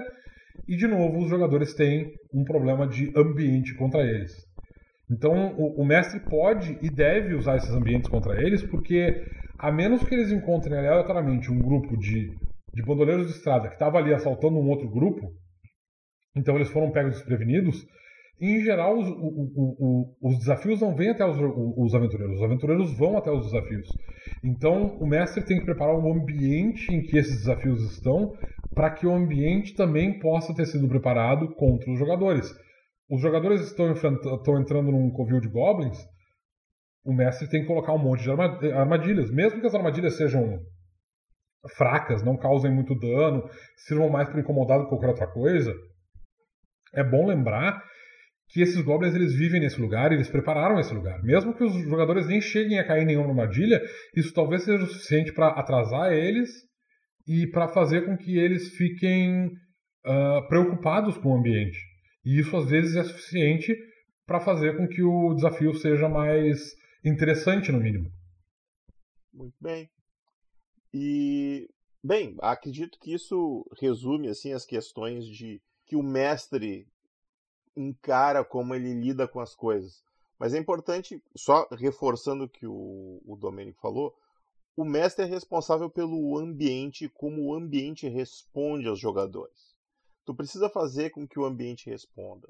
Se toda vez que os jogadores forem combater de noite, tu não, tu não lembrar de colocar uma penalidade porque eles estão atacando, deixar a coisa correr normalmente como se fosse dia, não vai ter diferença durante, eles atacar durante a noite ou durante o dia. Então, tu tem que lembrar de, dessas pequenas sutilezas do ambiente e usar isso tanto para favorecer, deixar, os, deixar circunstâncias que favoreçam os jogadores, quanto para aumentar a dificuldade, para aumentar o desafio. Próximo ponto, Domênico. Zonas uh, santificadas e zonas de magia morta. São circunstâncias que não estão esclarecidas no sistema, porque elas não existem a princípio no sistema, não até o momento, pelo menos, mas que alguns mestres gostam de usar. O que, que temos para falar sobre isso? É, uh, com relação à questão de, de, magia morta, na verdade, existe, existe no Might Blade, apesar da gente não ter colocado isso, eu acho que em nenhum livro que tenha sido lançado ainda, a gente tem uma coisa chamada Nexo dentro do, do, do do Might Blade. Nexus são basicamente áreas em que um tipo de energia especificamente é, é mais proeminente do que outras. Então tu tem nexus necromânticos, tu tem nexus uh, elementais, tu tem nexus dracônicos e esses nexus eles fazem com que as magias funcionem de maneira diferente dentro desse lugar. Nesses, isso é um problema de ambiente, na verdade. O mestre tem que ele, ele tem liberdade, claro, de criar outros nexos que não sejam esses nexos que a gente vai usar oficialmente. Ele pode, por exemplo, criar um nexo de magia morta, né? Uh, um nexo de antimagia, na verdade, seria. E ele pode criar esse, esses ambientes que os, com os quais os jogadores nunca se defrontaram ou não estão acostumados a se defrontar e aumentar, portanto, o desafio. Por exemplo, colocar um grupo de jogadores que tenha muitos conjuradores numa área que não tenha magia. É uma sacanagem? É uma sacanagem, mas por que não fazer? É uma sacanagem? É uma sacanagem, com certeza. Por outro lado, ele pode criar situações em que os antagonistas tenham vantagem em, algum, em, em alguns sentidos, uh, criando, por exemplo, um grupo de antagonistas que seja composto por conjuradores e eles estão dentro de uma zona de dentro de um nexo elemental que amplia as capacidades de conjuração desses, desses antagonistas. Também é uma possibilidade.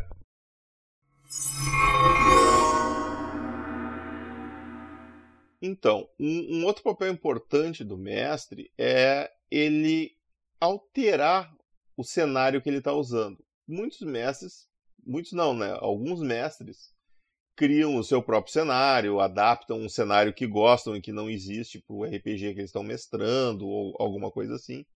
Mas levando em consideração a grande maioria que vai usar um cenário pronto, normalmente o pessoal que joga Might Blade ou usa algum cenário de um outro RPG ou usa o, o Dracon, que é o cenário oficial, tu tem que ter consciência que tu não precisa, principalmente porque Dracon é pensado para o Might Blade. Quando tu pega um, um Forgotten Realms, um Heavenloft e traz para dentro do, do Might Blade, tu, tu daqui a pouco vai querer começar a inventar classe, coisa e tal, porque não, as coisas não funcionam exatamente porque o sistema não foi feito para aquele cenário. Então tu vai ter que adaptar mas é melhor tu adaptar o cenário ao sistema do que o sistema ao cenário. Não precisa jogar um cenário exatamente igual àquele que está descritinho. Tá, tem alguma coisa que, que tá te dando problema? Tira. Tem algum elemento que não está encaixando? Tira. Usa as regras do Might Blade como elas estão desenhadas, tentando minimizar a customização dessas regras principalmente se tu é um mestre iniciante, porque isso não é uma coisa simples de fazer, porque tu pode mexer numa coisa aqui que lá para frente vai te dar uma dor de cabeça. E usa as regras levando, por exemplo, eu comecei a fazer uma, uma adaptação do cenário do The Witcher para o Might Blade. Super, eu peguei o RPG do The Witcher, comecei a olhar todas as magias, adaptar elas e tal, e tá dando um trabalho dos infernos. Eu, eu parei e disse, quer saber? Não preciso fazer isso eu posso simplesmente criar a classe do The Witcher. Transformar o Rúnico no The Witcher. Sabe? Não, não, que não, e não precisa muito para fazer isso, né? Tu precisa de algumas coisinhas. A única coisa que o The Witcher tem realmente é a questão das alquimias ali, das poções, que é só criar uma regrinha para isso e pronto. Eu não preciso pegar todas aquela, aquela carga de regras, porque isso não interessa.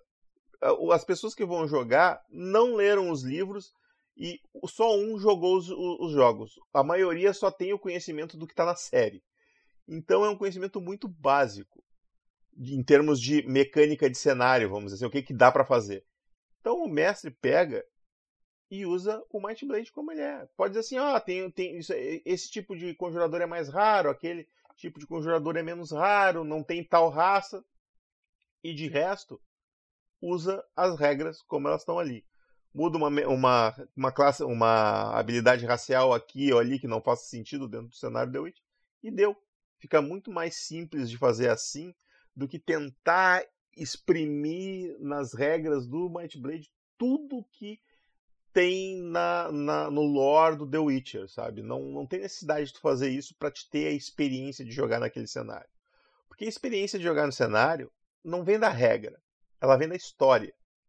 Então, se tu pegar uma história foda do The Witcher e adaptar ela e fazer uma, uma aventura para seus amigos, vai funcionar, eles vão curtir e vai ficar muito bem.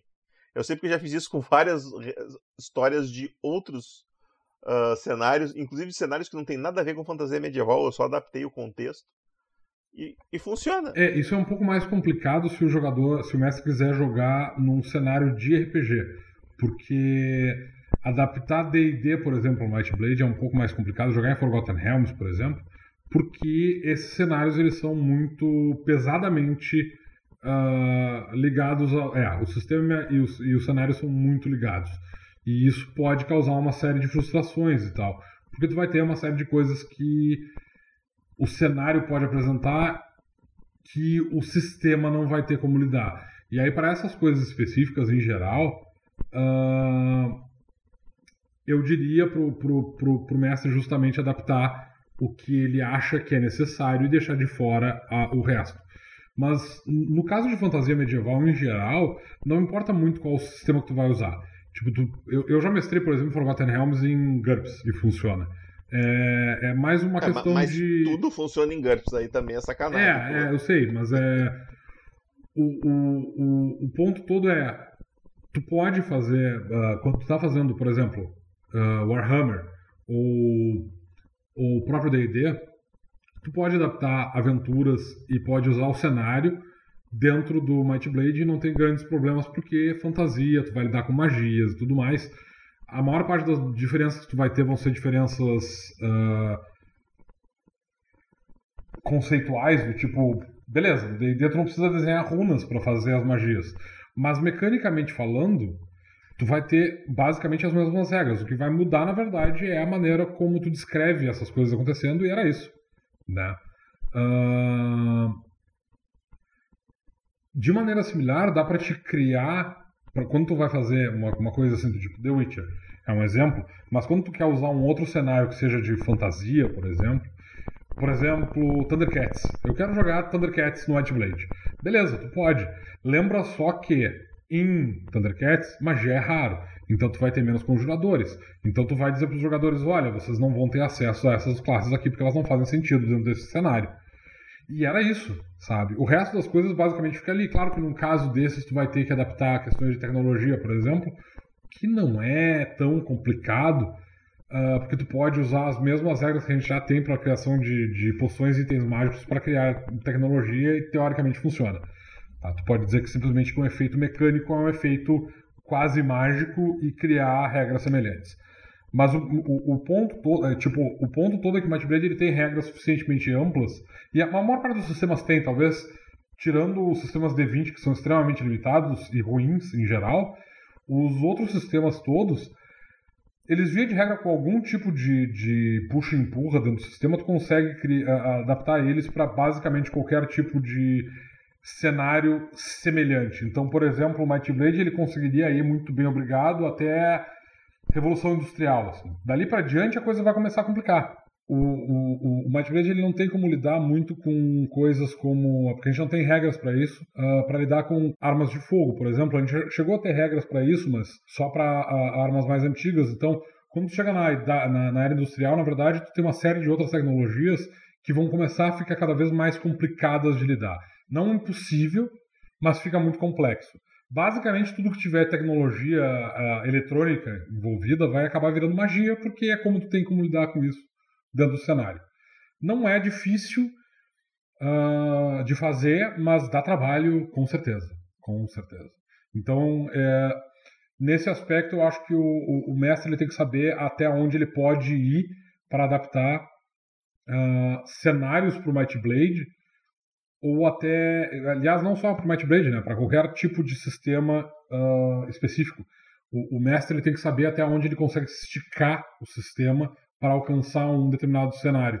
Eu acho que o Might Blade, especificamente, ele consegue lidar com qualquer tipo de fantasia, uh, e eu acho que ele consegue, talvez, chegar num steampunk sem sofrer muito. Mas é até aí, porque a partir do momento que tu começa um dieselpunk, por exemplo, aí fudeu, aí tu já não tem mais como usar o Might Blade de maneira confortável. É, eu concordo. Dá, dá para fazer, mas exige muita construção. Então, basicamente, tu vai estar tá criando um sistema novo é, em cima, da, em cima é, do Might Blade. É, não, vai ser um sistema que usa classes e habilidades, mas o resto é tudo diferente. É, e tu vai ter que criar classes específicas, tu vai ter que criar uma série de classes do tipo mecânico e, e coisas assim e tal, e tu vai ter que lidar com outras, com criações de coisas mecânicas que tu não tem que lidar até esse ponto. No... Então... É, exatamente. Tem, toda uma regra de. de toda, toda uma mecânica para a mecânica, né? É, exato. Então eu acho que até esse ponto o Might Blade funciona. E na verdade a maior parte dos sistemas, né? Sistemas uh, especificamente medievais, tipo, sei lá, o próprio D&D, o, o Warhammer e tal, eles vão até aí. Depois tu vai precisar de uma série de adaptações. O Warhammer tem o Warhammer 40k, por exemplo, que tem já uma série de mudanças. O Might Blade não tem essa intenção, então a gente não tem regras para essas coisas. É simples. Ainda. É, ainda. E aí, para fechar isso, eu queria falar sobre um, um, assunto que a gente teve há um tempo atrás, tanto nos exploradores do DC quanto no fórum, que tinha a ver com nerfar o conjurador, porque os conjuradores eles estavam muito fortes. Eu acho assim, a gente fez uma série de playtests com o sistema como ele é.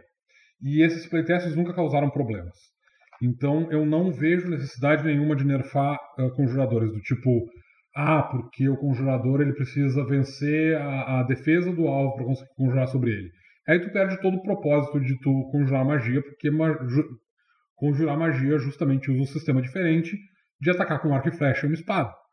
Então, tu, na verdade, tu tá acabando com o propósito de ter magia, porque aí todo mundo fica a mesma coisa. Tipo, todo mundo bate do mesmo jeito, causa dano do mesmo jeito, só muda o tipo de dano, então não tem a magia. Se tu vai fazer esse tipo de nerf, vai nerfar o conjurador para ele ter que fazer um teste para ver se conjura magia e depois um teste para ver se ele uh, acerta a magia usando a defesa do alvo, tu tá perdendo o propósito do conjurador. Então, para mim, isso é uma é, é a pior ideia que tu pode ter. Tu pode tentar nerfar o, o, o conjurador de outras maneiras? Pode. Tu pode aumentar o custo das magias, tu pode dizer que o conjurador gasta mana mesmo quando ele falha na magia. Todas essas coisas podem ser feitas. Mas todas elas vão contra o que a gente testou e, e, e, e o sistema ele funciona como ele funciona porque a gente chegou num ponto em que ele funcionava melhor assim do que de qualquer outra maneira que a gente testou diferente. Então a ideia de nerfar conjuradores, ela vem basicamente de uma necessidade, eu acho que é... Eu, eu não vi nenhum mestre reclamando disso, eu vi jogadores reclamando disso. Então, na verdade, o problema da maior parte dos jogadores que, que tem problemas com conjuradores, ao meu ver, eu não sei porque eu não conheço as mesas, tá? Eu não sei como os, mestres usam isso nas suas mesas. Mas o problema do conjurador é o mesmo... É, é, é que a maior parte dos jogadores querem fazer esse personagem super invulnerável, que tem uma defesa alta e por causa disso ele não é atingido por nada, e aí chega um conjurador e ele simplesmente olha para ti e diz: rajada elemental, e tu tá tomando esse dano, e era isso, não importa o quanto de armadura tu tá botando em cima do corpo. Tá? E eu sei que isso para alguns jogadores pode ser muito descontentador. E para esses jogadores eu digo, cara, não joguem com um guerreiro, joguem com, com, com uh, rúnico e ao invés de vocês. E, e, e, entre as habilidades que vocês vão comprar, comprem uma habilidade de aparar magia. E aí vocês podem se livrar desse problema com, com conjuradores. É simples, não é tão complicado assim.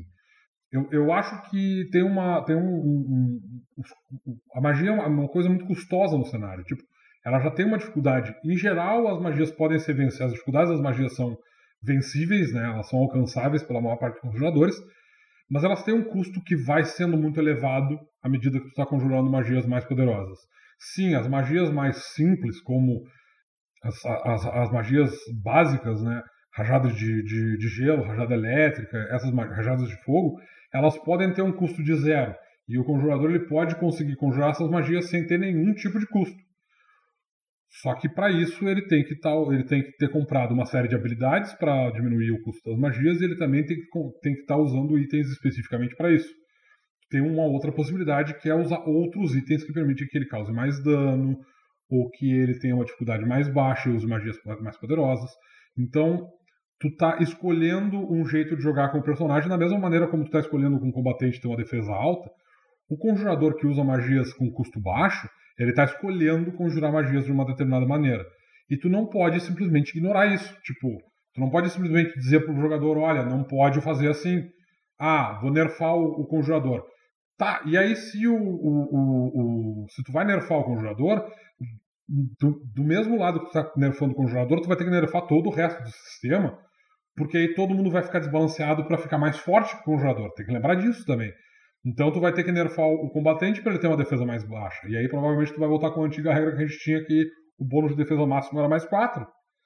E aí o, o combatente vai continuar tão fraco quanto o conjurador como ele é no momento. Entende? Porque senão tu vai ter uma, um tipo de classe que vai ser mais forte do que as outras. E isso não pode acontecer. Então, uh, isso quebra o balanceamento do, do, do, do jogo. Então, para esses jogadores que têm problemas porque eles acreditam que os conjuradores são muito fortes, o que eu posso dizer é joguem com conjuradores se vocês acham que eles são tão fortes assim e que eles estão desbalanceados. Uh, se, se, vocês acham que o problema está no fato de que o conjurador está muito forte, por que, que vocês não experimentam jogar com esses conjuradores e ver como é que funciona? Tá no outro lado. Jogar com um personagem que é, entre aspas, overpower. E aí vocês vão se dar conta que não é tão overpower assim. Então, pensem nessas questões, assim, tal, antes de tentar modificar o sistema para nerfar uma parte ou para deixar uma parte mais forte ou outra parte mais forte, porque esse sistema foi extremamente uh, uh, testado, a gente testou ele muito, eu jogo ele, pelo menos uma, no mínimo dos mínimos, às vezes por mês eu jogo Matchblade, eu, eu tenho convicção de que o sistema é extremamente balanceado. Tá?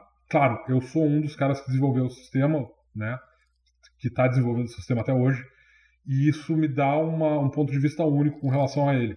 Mas eu posso garantir, ele está equilibrado, porque se ele não estivesse, eu estaria tentando consertar isso. Né? Minha, uh, uh, eu não jogo o, o Might Blade só porque eu estou me divertindo com RPG. É claro que eu jogo porque eu estou me divertindo com RPG, mas eu jogo o Might Blade sempre com um olhar muito crítico para ver se tem alguma coisa nele que não funciona ou que funciona de maneira menos que ideal. Uh, inclusive, eu tenho uma série de coisas que eu quero modificar no sistema justamente por causa disso. As magias, por exemplo, são uma coisa que eu acho que não funcionam porque eu acho que os, ao contrário do que do que a gente teve essa discussão de, de, de fazer de nerfar conjuradores, eu acho magia no Might Blade muito fraca. então, eu tenho problemas com isso. Eu quero fazer um revamp do. Polêmica, polêmica. É, então. Eu quero fazer um revamp no sistema de magia, por exemplo. Eu quero fazer um, sistema, um revamp no sistema de armaduras também. Uh, que eu acho que estão pobres no, como, como, elas estão agora, elas podem ficar mais ricas. Uh, então tem uma série de modificações que eu quero fazer no sistema para deixar ele melhor, mais, mais uma experiência mais interessante, mais fácil de jogar, ou mais uh, interessante, com mais possibilidades. Uh, na verdade, a gente fez uma série de modificações no cenário, no sistema, para ele ficar mais acessível e para ele ficar mais amplo. Tu pode fazer muita coisa com os, as regras de aprendiz de caminho, aprendiz de, de, de, de, classe. A gente, o guia do herói veio com uma série de, aliás, o guia de herói, não, o guia de Tebrim veio com uma série de organizações que são que, que, apresentam mais habilidades que tu pode pegar por uma outra fonte que não é pela tua classe ou pelo teu caminho, pela tua raça. Então tu tem uma quantidade de possibilidades muito grande para selecionar, justamente para poder customizar o personagem da maneira como tu quiser.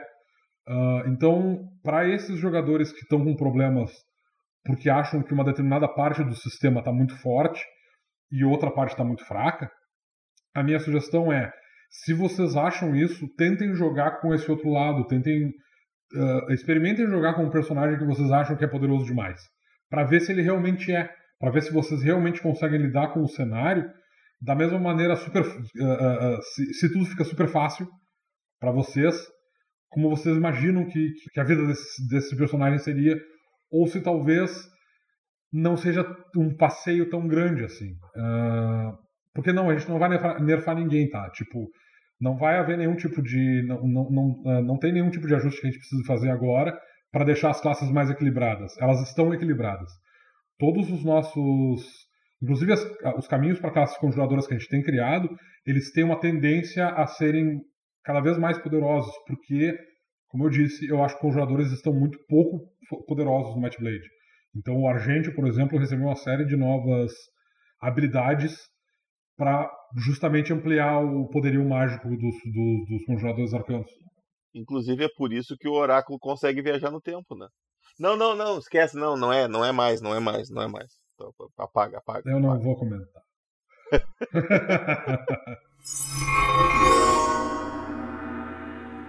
Então tá, pessoal, eu acho que isso ficou, ficou claro. Eu não, eu não faço ideia o quão extenso ficou esse, esse episódio, porque a gente teve uma série de problemas técnicos aqui, mas uh, vamos para a Torre de Sarfion, que a gente tem um monte de coisa para responder.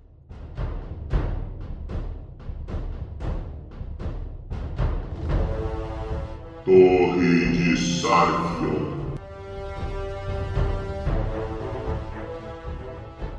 Muito bem, temos aqui cinco perguntinhas, sendo que uma delas é uma pergunta dupla, então tecnicamente são seis perguntinhas.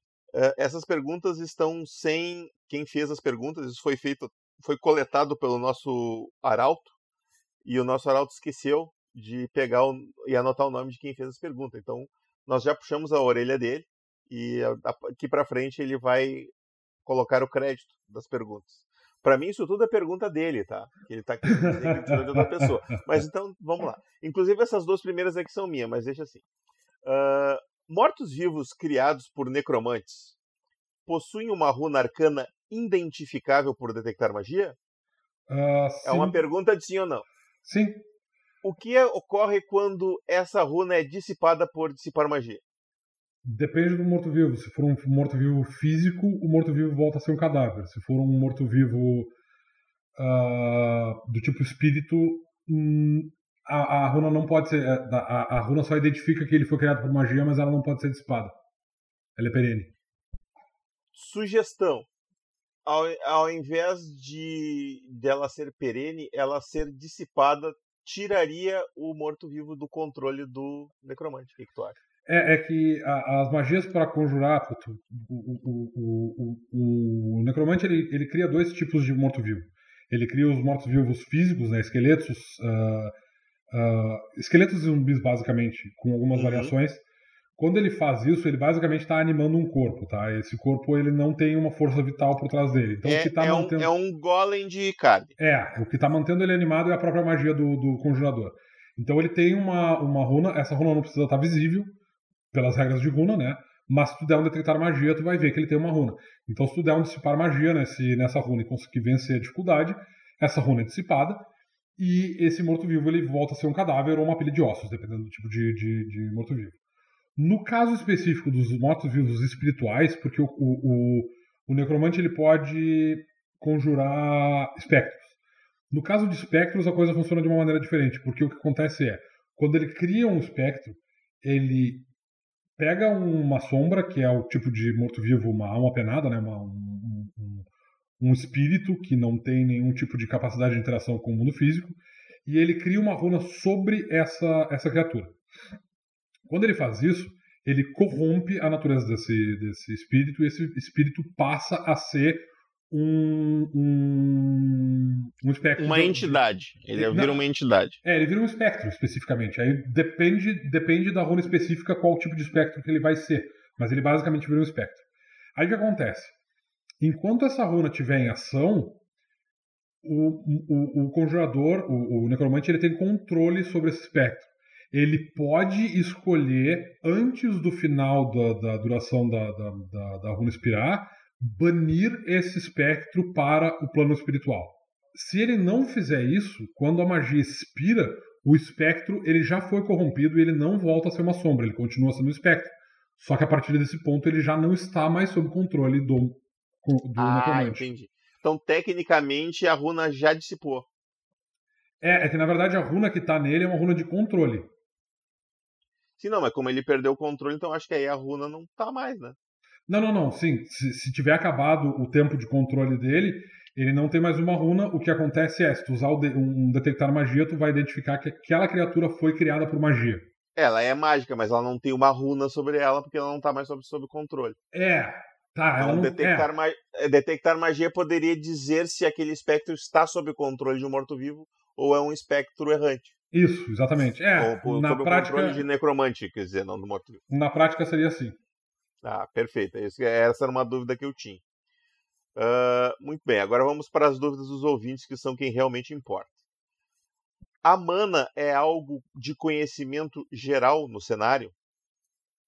Eu acho que ele quis dizer no sentido de o, o cara comum lá, o, o, o, vendedor de laranja da feira, sabe que mana existe, que mana serve para alguma coisa, que é uma Cara, energia uh, que flui pessoas... de todos os seres vivos e une, une toda a galáxia. Não, isso é outra coisa. Para pessoas que não são capazes de conjurar magia, mana é uma coisa. É, todo mundo sabe que ela existe, mas para a maior parte das pessoas ela é tão uh, distante quanto, por exemplo, tu falar para a maior parte das pessoas sobre uh, física quântica. Eles Pô, eu sabem... ia dizer exatamente, estava na ponta dele, ia dizer física quântica. É, é, é, tu sabe que existe, tu não sabe sobre o que se trata. Ponto. Para ti, a partir do momento que tu aprende sobre física quântica, tu basicamente virou um físico quântico. E aí nesse ponto tu tem uma vaga ideia, tu, tu, tu provavelmente já é capaz de conjurar magia de alguma maneira. Inclusive eu imagino que vários conjuradores arcanos, especificamente, eles são criados dessa maneira. Tipo, eu sou um cara e eu quero muito saber como é que funciona a magia, eu quero saber muito como é que funciona a mana. Eu começo a estudar o, o, o processo de como isso funciona, eu começo a fazer uma série de experimentos, eu aprendo a conjurar magia, eu sou um conjurador. Perfeito, muito boa. Uh, é possível falsificar a runa pessoal de outro conjurador? Achei essa pergunta muito interessante. Uh, não. Uh, não ainda. vamos pensar num, num, numa magia de ilusão aí. Uh, é. Tem sempre o um ilusionista para fuder com a vida. É que o problema todo da, é que o problema todo de tu ser capaz de, de, de falsificar uma runa pessoal de outro conjurador é que isso causa uma série gigantesca de problemas mecânicos que eu não quero pensar. Então não. Tá bom. Então não. É boa, boa, boa resposta. É possível fazer uma investida aérea furtiva ou você precisa sair do campo de visão do inimigo antes e depois vir num rasante sem ele saber de onde você veio. Eu acho que uma investi... o, furtivo pressupõe que o cara não saiba de onde tu tá vindo. Se ele tá te vendo, tu já não tá sendo furtivo. É, teoricamente tu pode fazer uma investida de surpresa se o alvo não estiver É. te vendo. Tu pode, por exemplo, atacar um cara pelas costas. É, quando ele tá exato. Se o cara tá em combate, tu não vai conseguir fazer uma investida furtiva, ponto. Não tem como. Porque ele vai te ver vindo. Ah, É, se ele tá em combate contigo, tu quer dizer, né? Não, se ele estiver em combate. Se tem um combate acontecendo, o personagem ele tá percebendo as coisas ao redor dele, tá? Ele tá ali e ele tá vendo o que tá acontecendo. Então tu não tem mais possibilidade de se esconder. Tá. A não ser que tu ah, tenha alguma habilidade específica pra é, isso. É isso que eu, ia- eu, isso que eu ia dizer. Por exemplo, se tu for um ladino, tu pode usar as suas habilidades de furtividade do ladino para de alguma forma tentar se aproximar furtivamente do, de um alvo que está em combate. E aí tu tá te Sim. aproximando furtivamente. Tu não tem como se aproximar furtivamente fazendo carga. Exatamente isso aí que eu... Hã? Tu não tem como te aproximar furtivamente fazendo carga. Ah, sim, sim, exatamente. É isso que quer dizer. Tu, tu, tu talvez conseguisse se aproximar furtivamente voando, mas não dando um rasante para fazer uma investida. É, tecnicamente tu pode fazer isso se tu conseguir pegar o cara desprevenido. Por exemplo, não está acontecendo o combate, tu tem um sujeito, ele está, sei lá, 20 metros de distância, fazendo uma vigia num lugar e ele está de costas para ti. E aí tu diz pro mestre, eu vou tentar fazer uma investida, uma carga naquele cara ah, ah, e quero tentar pegar ele surpreso. E aí o mestre pode fazer um teste de iniciativa para ver se o cara te percebe antes de tu chegar nele, ou ele pode até permitir que tu faça um teste de furtividade para ver se tu consegue acertar o cara furtivo e recebe os bônus de surpresa. Mas assim que, entra, que, que tu entrar em combate com aquele cara, mesmo que tu te esconda, tu não tem como entrar, tu fazer uma carga, porque uma carga ela prevê que tu tem pelo menos, tu tem que te mover no mínimo 3 metros para fazer essa carga. E tem que ser em linha reta com relação ao cara. Então ele vai estar vendo até 3 metros de distância. Para te fazer isso dentro de um combate, é impossível, porque o cara ele está em combate, ele está atento aos arredores dele, então alguém que apareça a 3 metros de distância dele, ele vai notar imediatamente, principalmente porque aquilo está se movendo em alta velocidade na direção dele. Então não, durante o combate não tem como fazer investidas furtivas, fim. Tu pode pegar alguém de surpresa com investida? Pode, antes do combate acabar, começar. Assim que o combate começa, tu não pode fazer mais uma investida furtiva de modo algum. Muito bem. Essa aqui é uma boa pergunta. Ó. O Domênico vai gostar de responder essa. O quão pesados são 400 coroas tebrinianas? O quão difícil é o câmbio entre as diferentes moedas? Uh, 400 moedas tebrinianas pesam 4 quilos.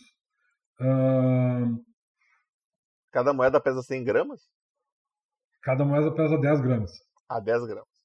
É, eu faço 5, só para constar. Mas é, é- é- eu acho que tu, tu descreveu esse valor lá no guia de Tebrim, né? É, não, esse, esse, esse valor na verdade está descrito no guia básico. Eu não lembrava que tinha um 10 gramas.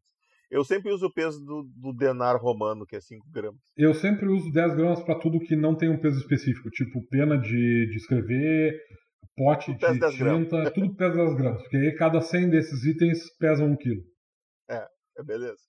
Se tu quiser ser mais preciso, tu pode usar 5 gramas. O, o que vai variar o valor é o material que ela é feita. Eu acho que a questão do câmbio depende muito da onde tu tá. Se tu tá numa vila no, fim- no fim do mundo, dificilmente os caras vão ter muitas coroas reais para trocar. Normalmente coroas reais vão estar mais presentes das cidades grandes, onde tem muito comércio, volumes de mercadorias, portos e coisas assim, né? Que tu tem que lidar com, com muito dinheiro, né? A questão de tu fazer uma moeda maior é justamente para te ter que carregar menos moedas, né? Menos peso. Então tu faz uma moeda de ouro para não ter que carregar 10 moedas de prata ou 100 moedas de prata no, no- no nosso caso. Então eu acho que é mais nesse sentido. Daqui a pouco tu pode ter os caras até negociando em joia lá para diminuir o, o, o peso do, da carga do, do tesouro, vamos dizer assim. É, tu na verdade pode, tu pode trocar várias moedas, na verdade, por joias, literalmente, por, por, por pedras, né, por gemas, para ser mais ah, tu ter, carregar menos peso. Ah, o câmbio em geral ele não é um problema muito sério em Might Blade porque em, em Cassiopeia, porque com exceção de de, ah, de Arcânia. Todos os outros reinos ao redor têm moedas com valores semelhantes. Uh, então, apesar de elas serem diferentes moedas, por assim dizer, elas têm no mercado o mesmo valor.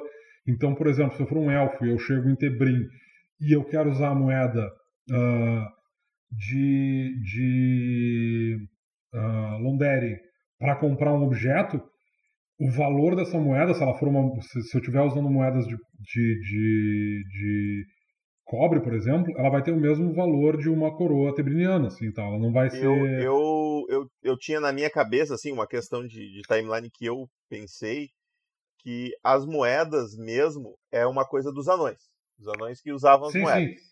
Sim, e aí o, os tebrinianos eles pegaram a maneira, a, a mesma tipo de moeda que os anões usavam, só cunharam com o, logo deles, né? Com o brasão deles. O logo é Sim. é bom, né? Uh, eu, e eu imagino que Parban, como foi um reino que se formou depois ali, como tem uma, uma proximidade maior com Tebrim do que com Arcânia, apesar de ter uma cordilheira no meio, eles não gostam muito de Arcânia, eles tenham feito a mesma coisa tenham pegado os mesmos tipos de moeda, assim como Braille talvez tivesse feito a mesma coisa. E aí o único que é diferente é Arcânia, que provavelmente vai ser diferente, mas vai ser diferente até ali, né? É, eu imagino que assim, em algum momento mais atrás no, no, no cenário, alguns anos, alguns, algumas centenas de anos, talvez houvessem sistemas monetários diferentes em todos os reinos. Tebrim, especificamente, uh, usa um sistema monetário que foi literalmente emprestado dos emprestado anões. dos anões, como várias outras coisas, na verdade. Então eu imagino que os anões têm o primeiro sistema monetário do, do, do, do, continente. Os humanos, eles basicamente copiaram esse sistema monetário, então eles têm moedas com o mesmíssimo valor. Uh, e eu imagino que talvez uh, Londeren tenha algumas, algumas moedas diferentes.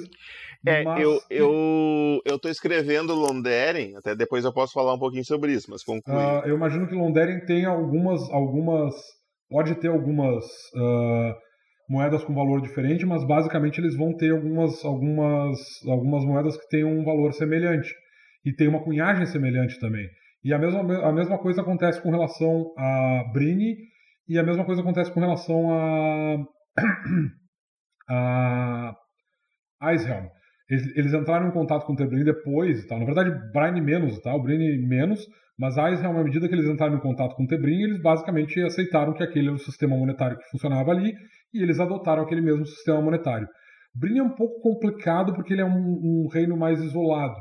E, e Parban deve ter um sistema uh, uh, monetário bem diferente.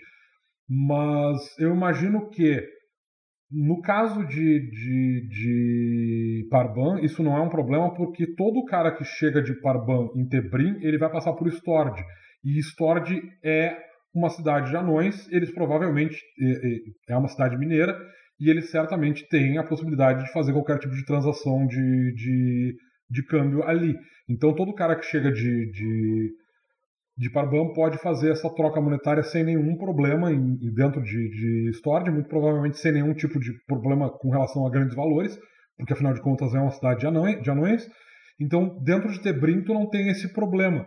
Talvez tenha um problema se tu fizer o caminho contrário, tu sair de Tebrim e vai para Parban, talvez tu tenha problema com relação à questão monetária. De novo, eu não acho que isso é um problema porque tu pode trocar esse teu dinheiro por teu dinheiro uh, Parbani em storage antes de viajar. Mas se tu chegar lá sem trocar esse dinheiro, sem fazer câmbio, é muito provável que quando tu chegue em, em Parban, tu seja capaz de fazer, nas, nos primeiros postos comerciais que tu vai encontrar, seja capaz de fazer essa troca.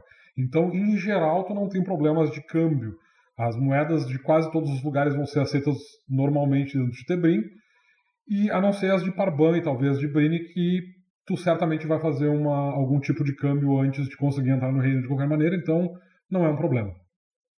Tu quer fazer um adendo com relação às moedas élficas? É, eu, eu ia comentar com relação a Londeren. A, a ideia que eu tenho de, de Londeren é uma ideia que eu já tinha trabalhado com para elfos em outros cenários que eu usei que é basicamente os elfos eles têm um sistema de escambo que não usa moedas como as outras raças usam. Eles usam apenas uh, marcadores, uh, pedrinhas coloridas para representar uma quantidade de valor que aquele material que eles estão vendendo vale. Basicamente, então, a... tu acabou de descrever uma moeda. É, é, é, na verdade, eles usam papel moeda, não moedas, entendeu? Ah, tá, entendi. A moeda deles não tem um valor intrínseco do material, elas têm um valor que é dado por. É, a minha ideia é que cada vila, vamos dizer assim, a vila ou cidade, elas têm, produzem, têm, criam, tem determinada. Uh, desde uh, frutas e coisas que eles pegam na floresta ou caça, a, a produtos que eles manufaturam.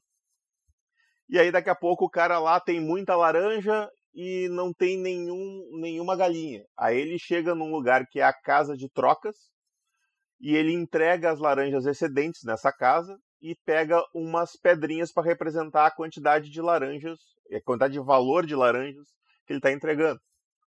E aí, na mesma casa de trocas, alguém fez isso com galinhas. Aí ele pega aquelas moedinhas, ah, e já me dá uma galinha dessas aqui que eu vou levar para casa.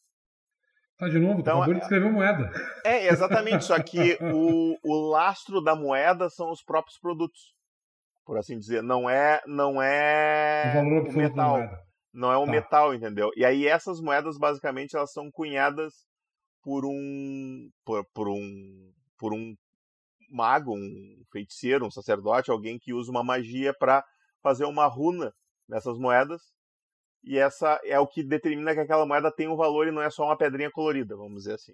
Ah, tá. Então, então o lastro da moeda é o mana do que o cara gastou para fazer a magia, basicamente. Uhum. E aí, quando eles saem dali, eles normalmente vão nessas mesmas casas e trocam isso por moedas anãs. Que é, que é, eles usam fora do, do reino deles, quando eles precisam negociar com outras raças ou coisas assim. Essa é mais ou menos a ideia que eu estou trabalhando. Eu ainda tenho que escrever mais sobre isso mas é mais ou menos assim que eu, que eu imagino o conceito. Porque eu, eu gosto de pensar que metais preciosos não são muito comuns na Terra dos Elfos, porque exigiria que eles minerassem. Talvez até tenha, mas a mineração lá iria destruir as árvores, destruir, destruir o, o território, causar. Se não for uma coisa assim, tipo, peneirar no rio, é muito agressivo.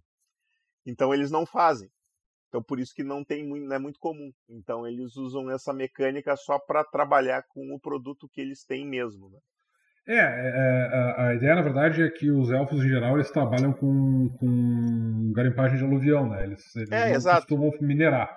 Uh, eu, eu sempre imaginei, na verdade, que eles tivessem algum tipo de moeda feita de algum outro material, provavelmente um material uh, biológico, tipo, sei lá, é, madeira ou osso, alguma coisa é, assim. É, eu, eu, eu pensei em, em, em pedrinha, em seixos de rio.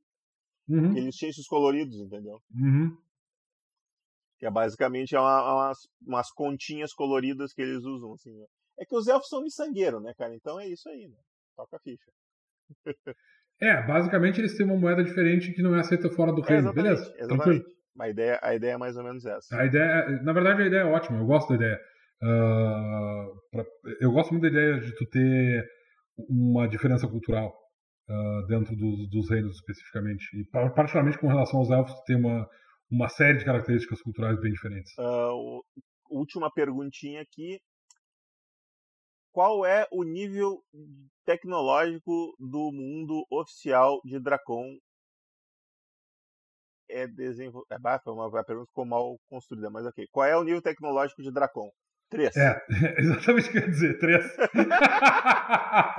Ela mesma. Podemos encerrar aqui? Eu acho que a gente deve encerrar aqui.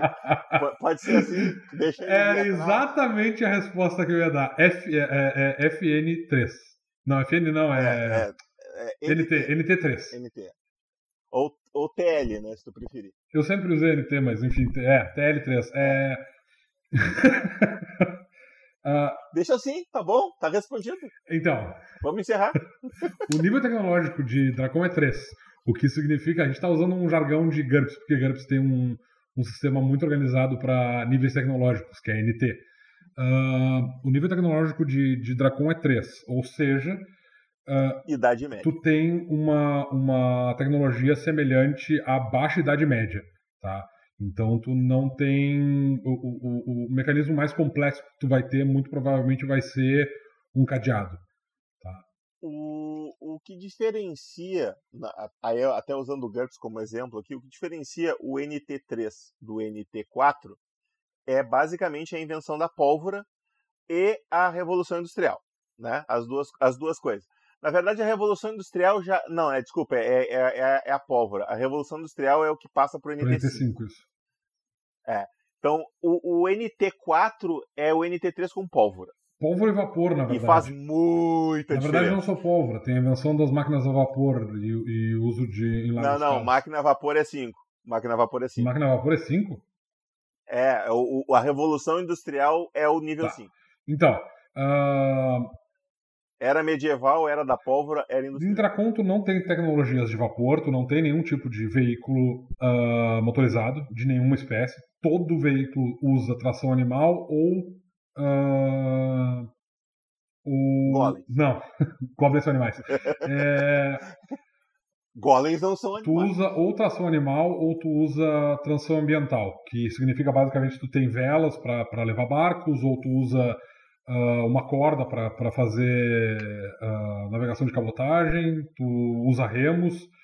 Tu precisa de energia física, tu tem que usar uh, força animal para mover veículos. Esse é o primeiro ponto. Uh, tu não tem pólvora. A tecnologia da pólvora não existe. Tu não tem uh, penicilina nem nenhum tipo de vacina. Então, todas as doenças elas são tratadas depois que o doente já está doente. Uh, tu, o, que mais tu não tem? Uh, essas tecnologias são as tecnologias de, de mais amplas que tu, que tu. Vidro transparente. Vidro transparente tem. Vidro é. transparente é um troço que existe desde a antiguidade. Tá, não, não, mas eu digo vidro, vidro, não, não aquele vidro meio fosco e, e tosco. Não, tu tem. Vidro totalmente Tu tem, porque tu já tem lunetas, tu já tem. Ah, isso aí é. Ah, importante, telescópios e lunetas é, existem. É, telescópio eu não sei se existe, mas luneta certamente sim. Uh, tu tem óculos. Em, Tebrim vai ter um em seguida, então estão construindo. Existem óculos, existem lunetas, uh, vidro, vidro em geral, na verdade eu diria que está inclusive mais bem desenvolvido porque tu tem magia para permitir que tu faça a transformação Exato. de materiais. Uh, da mesma maneira, tu tem uma série de coisas, itens que na Idade Média não seriam tão comuns, como por exemplo a maior parte dos metais, as coisas de metal, como por exemplo panelas uh, e talheres, tu tem à disposição com mais facilidade também em Dracon do que tu teria no, na Idade Média, que, em que essas coisas seriam é, feitas de madeira. Se tu extrapolar algumas coisas, né, se tu, se tu extrapolar um, o que tu pode fazer com magia para substituir determinadas ferramentas para gerar determinada tecnologia, por exemplo, tu poderia ter um golem de 3 metros que auxiliasse a construir e forjar coisas grandes, por exemplo, uma lente gigante para botar num telescópio, sabe? Eu tô, tô, tô viajando aqui. Mas tu, tu tem essa possibilidade, então fica aí na criatividade do mestre. Mas essas são coisas que não seriam comuns. É. Seria uma coisa assim pontual para te colocar numa aventura, como ponto da aventura. O normal é não ter. Para ti, uh, uh, o pessoal está falando especificamente com relação a acender fogo e tudo mais. A maior parte das casas, ela vai ter uma fonte de fogo perene, porque tu vai manter fogo sempre aceso para te ter uma fonte de, de fogo. Né? Tanto para iluminação, tu vai ter, tu tem velas, tu tem uh, candelabros, tu tem lampiões que servem para fazer iluminação. A iluminação de, de, de Uh, Dracon quase toda é feita dessa maneira, tá? Tem, não, aliás, quase toda não, acho que toda ela é feita por combustão. Uh, inclusive combustão de óleo animal, como por exemplo uh, óleo de baleia e coisas do gênero. Mas tu tem algumas pessoas, particularmente pessoas ricas, que vão ter coisas, por exemplo, como um item mágico criado especificamente para acender fogo. Vai ser um item mágico de custo relativamente barato, só que tu não vai encontrar ele à disposição em qualquer lugar, porque tu precisa de um mago para fazer isso. Mas é basicamente tu vai estar tá usando inflamar no nível mais baixo para encantar um objeto. Então esse objeto vai ter. Eu, eu, eu teria que pegar o guia do herói para dar uma olhada nisso direito. Peraí. Deixa eu ver se eu consigo extrapolar isso rapidamente. É... Tá querendo fazer um aquecedor? Não, não um aquecedor, um isqueiro. Ah, um isqueiro. É, a magia vai ter 100 vezes, então fazer um isqueiro seria basicamente um encantamento com dificuldade, custaria 500 pontos de mana, mas ele poderia ser, ele pode ter acesso, que seria fazer um determinado movimento para acender ele. Então, acesso diminui o custo de mana é reduzido a metade, então vai para 3. Tu precisa de 300 pontos de mana para fazer um isqueiro. Então, se tu tem 300 pontos de mana para fazer um isqueiro, um conjurador normal, 6, digamos que ele tem um conjurador tem 50 pontos de mana, né, um conjurador de, de, de corte, ele tem 50 pontos de mana. Uh, 300 ele vai precisar de 3 dias para fazer um isqueiro. Então, ele vai levar 3 dias para encantar um isqueiro, tá? para fazer um item mágico que seria, sei lá, um, um, um bastãozinho de metal que tu precisa uh, ou dar uma, um comando para ele funcionar, alguma coisa assim e tal. Então, um, um, mago pode produzir isso, provavelmente um, um, um, mago de uma grande cidade, ou ele tem algum tipo de aprendiz que faz isso para ele, mas tu pode produzir um isqueiro a cada três dias de boas, assim e tal, no conforto da sua, da sua torre de, de, de mago. Uh, então, não é um item difícil de conseguir, ele provavelmente não vai ser um item muito caro também. Uh, e ele funciona para sempre, né? Ele não tem carga, então não é um, um, item que tu vai precisar te preocupar, por exemplo, se ele vai ou não vai. Na verdade, tu até pode é, extrapolar isso, pode dizer que ele tem cargas e tu precisa abastecer ele com tua própria mana.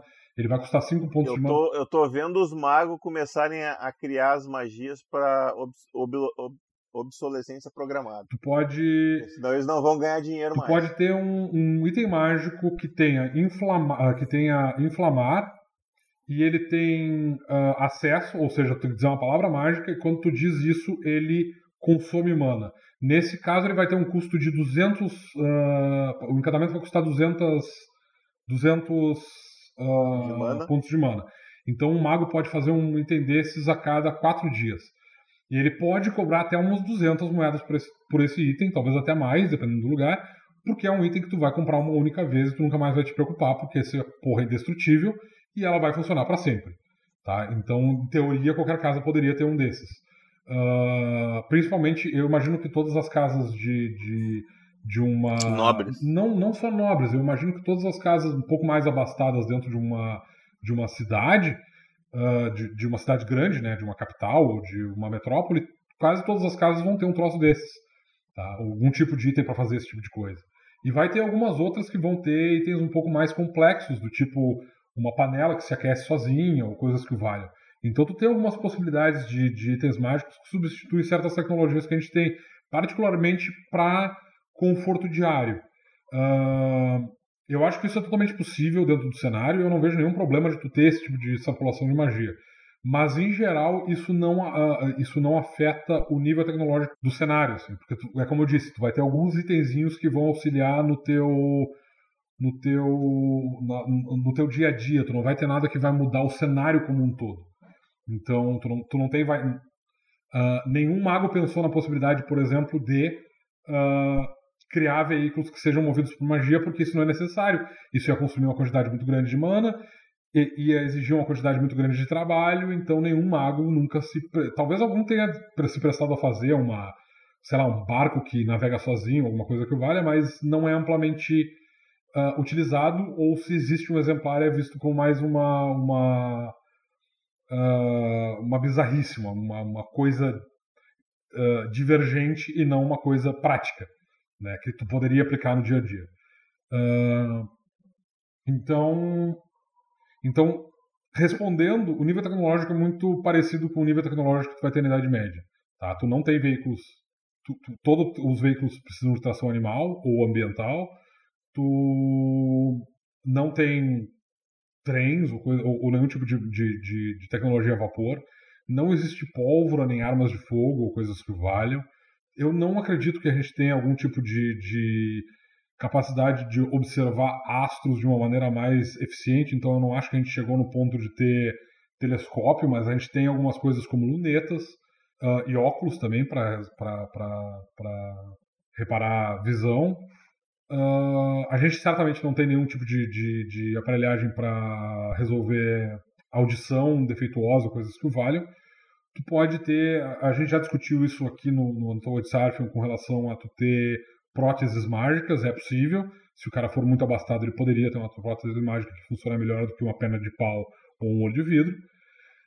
Uh, mas em geral o nível tecnológico é o mesmo da Idade Média, com algumas poucas uh, é, alguns poucos confortos mais contemporâneos, como por exemplo um isqueiro em casas ricas ou coisas que valham. Mas em geral, Idade Média é o nível tecnológico de Dracon. O Pluck perguntou aqui só para terminar definitivamente agora se vão existir Pegasus em algum grid de criatura. Não. Por que não? Porque nós temos várias outras criaturas que, que competiriam com eles pelo nicho onde eles existiriam. Grifos. Uh, onde tu tem muita quantidade de grifos e coisas que valham, Pegasus não teria. Eles, eles seriam presas sem um bom ambiente para se desenvolverem. Não, Pegasus não. Infelizmente, Pegasus estão de fora. Respondido, Pluck. Eu também tô, estou triste aqui contando as minhas lágrimas. Não teremos Pegasus. Os meus também. Desculpa, Pluck. Os meus sonhos também.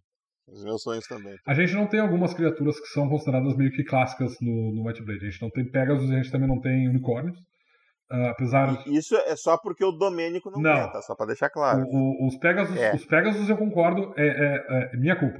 Os unicórnios foi, foi o Luciano que disse que não queria eles no cenário e a culpa não é minha. Mentira! Que absurdo! Eu amo unicórnios! Nem veio com essa. Isso é calúnia. Eu adoro Então, Pluck, o Pluck tá perguntando se não tem unicórnios no Guia dos Dragões. Eu criei um unicórnio para ser colocado no Guia dos Dragões e não, o Luciano me proibiu de usar. Então, e chamou de unicórnio. Porque o unicórnio pro Luciano tem que ser um cavalo com um cavanhaque e um chifre na testa. Eu não gosto disso. Exatamente. Então a gente não Exatamente. vai chegar num, num, num, num acordo. O Domênico não quer que tenha unicórnios, é isso que quer dizer. Não vai ter cavalos mágicos por aí. Era. É, é, a vida. Tu não vai ter pegas os unicórnios. No, no meu, assim. no meu, no meu, no meu cenário tem, mas enfim, no meu, na minha Dracon tem. Mas cada um como a gente falou antes, cada mestre faz as suas adaptações. Não é difícil, gente. Pega um, um, um, um hipogrifo ali e tira o, o, os ataques de predador dele. Eu acho, uh, só para só fazer um adendo aqui para quem está nos ouvindo, tá? Uh, eu gostaria de, de, de, de, fazer uma observação que é o seguinte. Uh, há 10 anos atrás, quando a gente estava fazendo o Monstrum Codex, tá?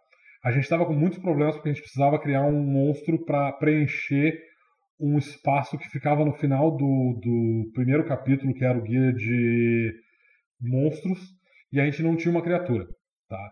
E a primeira criatura, obviamente, que eu sugeri foi o unicórnio, porque ele tem o U e ele vai ser a última criatura e tal. E o Luciano foi: não pode ter unicórnio, eles foram extintos, não tem unicórnio nesse cenário.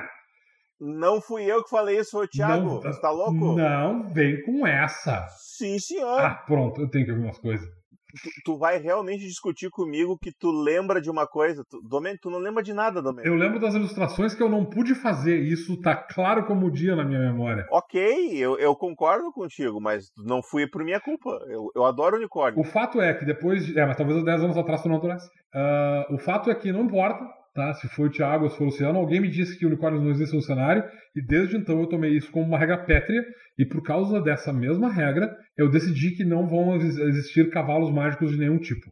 Então a gente não tem pôneis. Uh... Parei, pônei não é cavalo mágico. É, a gente não tem meu, meu querido pônei. A gente não tem unicórnios, a gente não tem Pegasus, a gente não tem nada dessas coisas. Ó, o, o Nitsu tá dizendo que não tem vaca no bestiário. Se não tem vaca, vai ter. Deu? Então tá. Deu? Isso, isso, isso termina com a nossa sessão de, de, de da Torre de Cyber? De perguntas e respostas, ficou quase mais longa que o, que o podcast. Não, tô brincando. então tá, meus queridos, ficamos por aqui. Fiquem em casa, ouçam o Mightcast, joguem Might Blade online, não se exponham desnecessariamente a multidões e aglomerações. De preferência, não se exponham de maneira nenhuma. Fiquem em casa jogando. Eu sei que é muito difícil, para a maioria de vocês deve ser uma, tá sendo muito difícil mesmo, assim. Mas uh, é um sacrifício, fica em casa. Já vai dar tudo certo, daqui a pouco a gente vai poder sair para ir na casa de alguém jogar RPG. É isso aí, vamos jogar. Tem, uh, me encontrem no, no LAC CCG para jogar um joguinho de card game, ou então vamos se reunir no, no, no Tabletop Simulator para jogar um, um, ah, eu tô com mesa no Tabletop Simulator, mas não tenho jogador. Já vou, já vou vamos, vamos, fazer essas coisas e tal, e, e se reunir aí pela, pelas internet, usando um Discordzinho para conversar. E era isso, gente. Roll 20 também, é isso aí. Vamos jogar. Lavem. Não, não esqueçam de lavar muito bem as mãos, apesar de você não precisar de uma quarentena, mas uh, lavem bem as mãos e não saiam de casa. Isso aí. E não se esqueçam, eu, Domênico Thiago, somos os portadores da Might Blade, mas nós carregamos ela para você.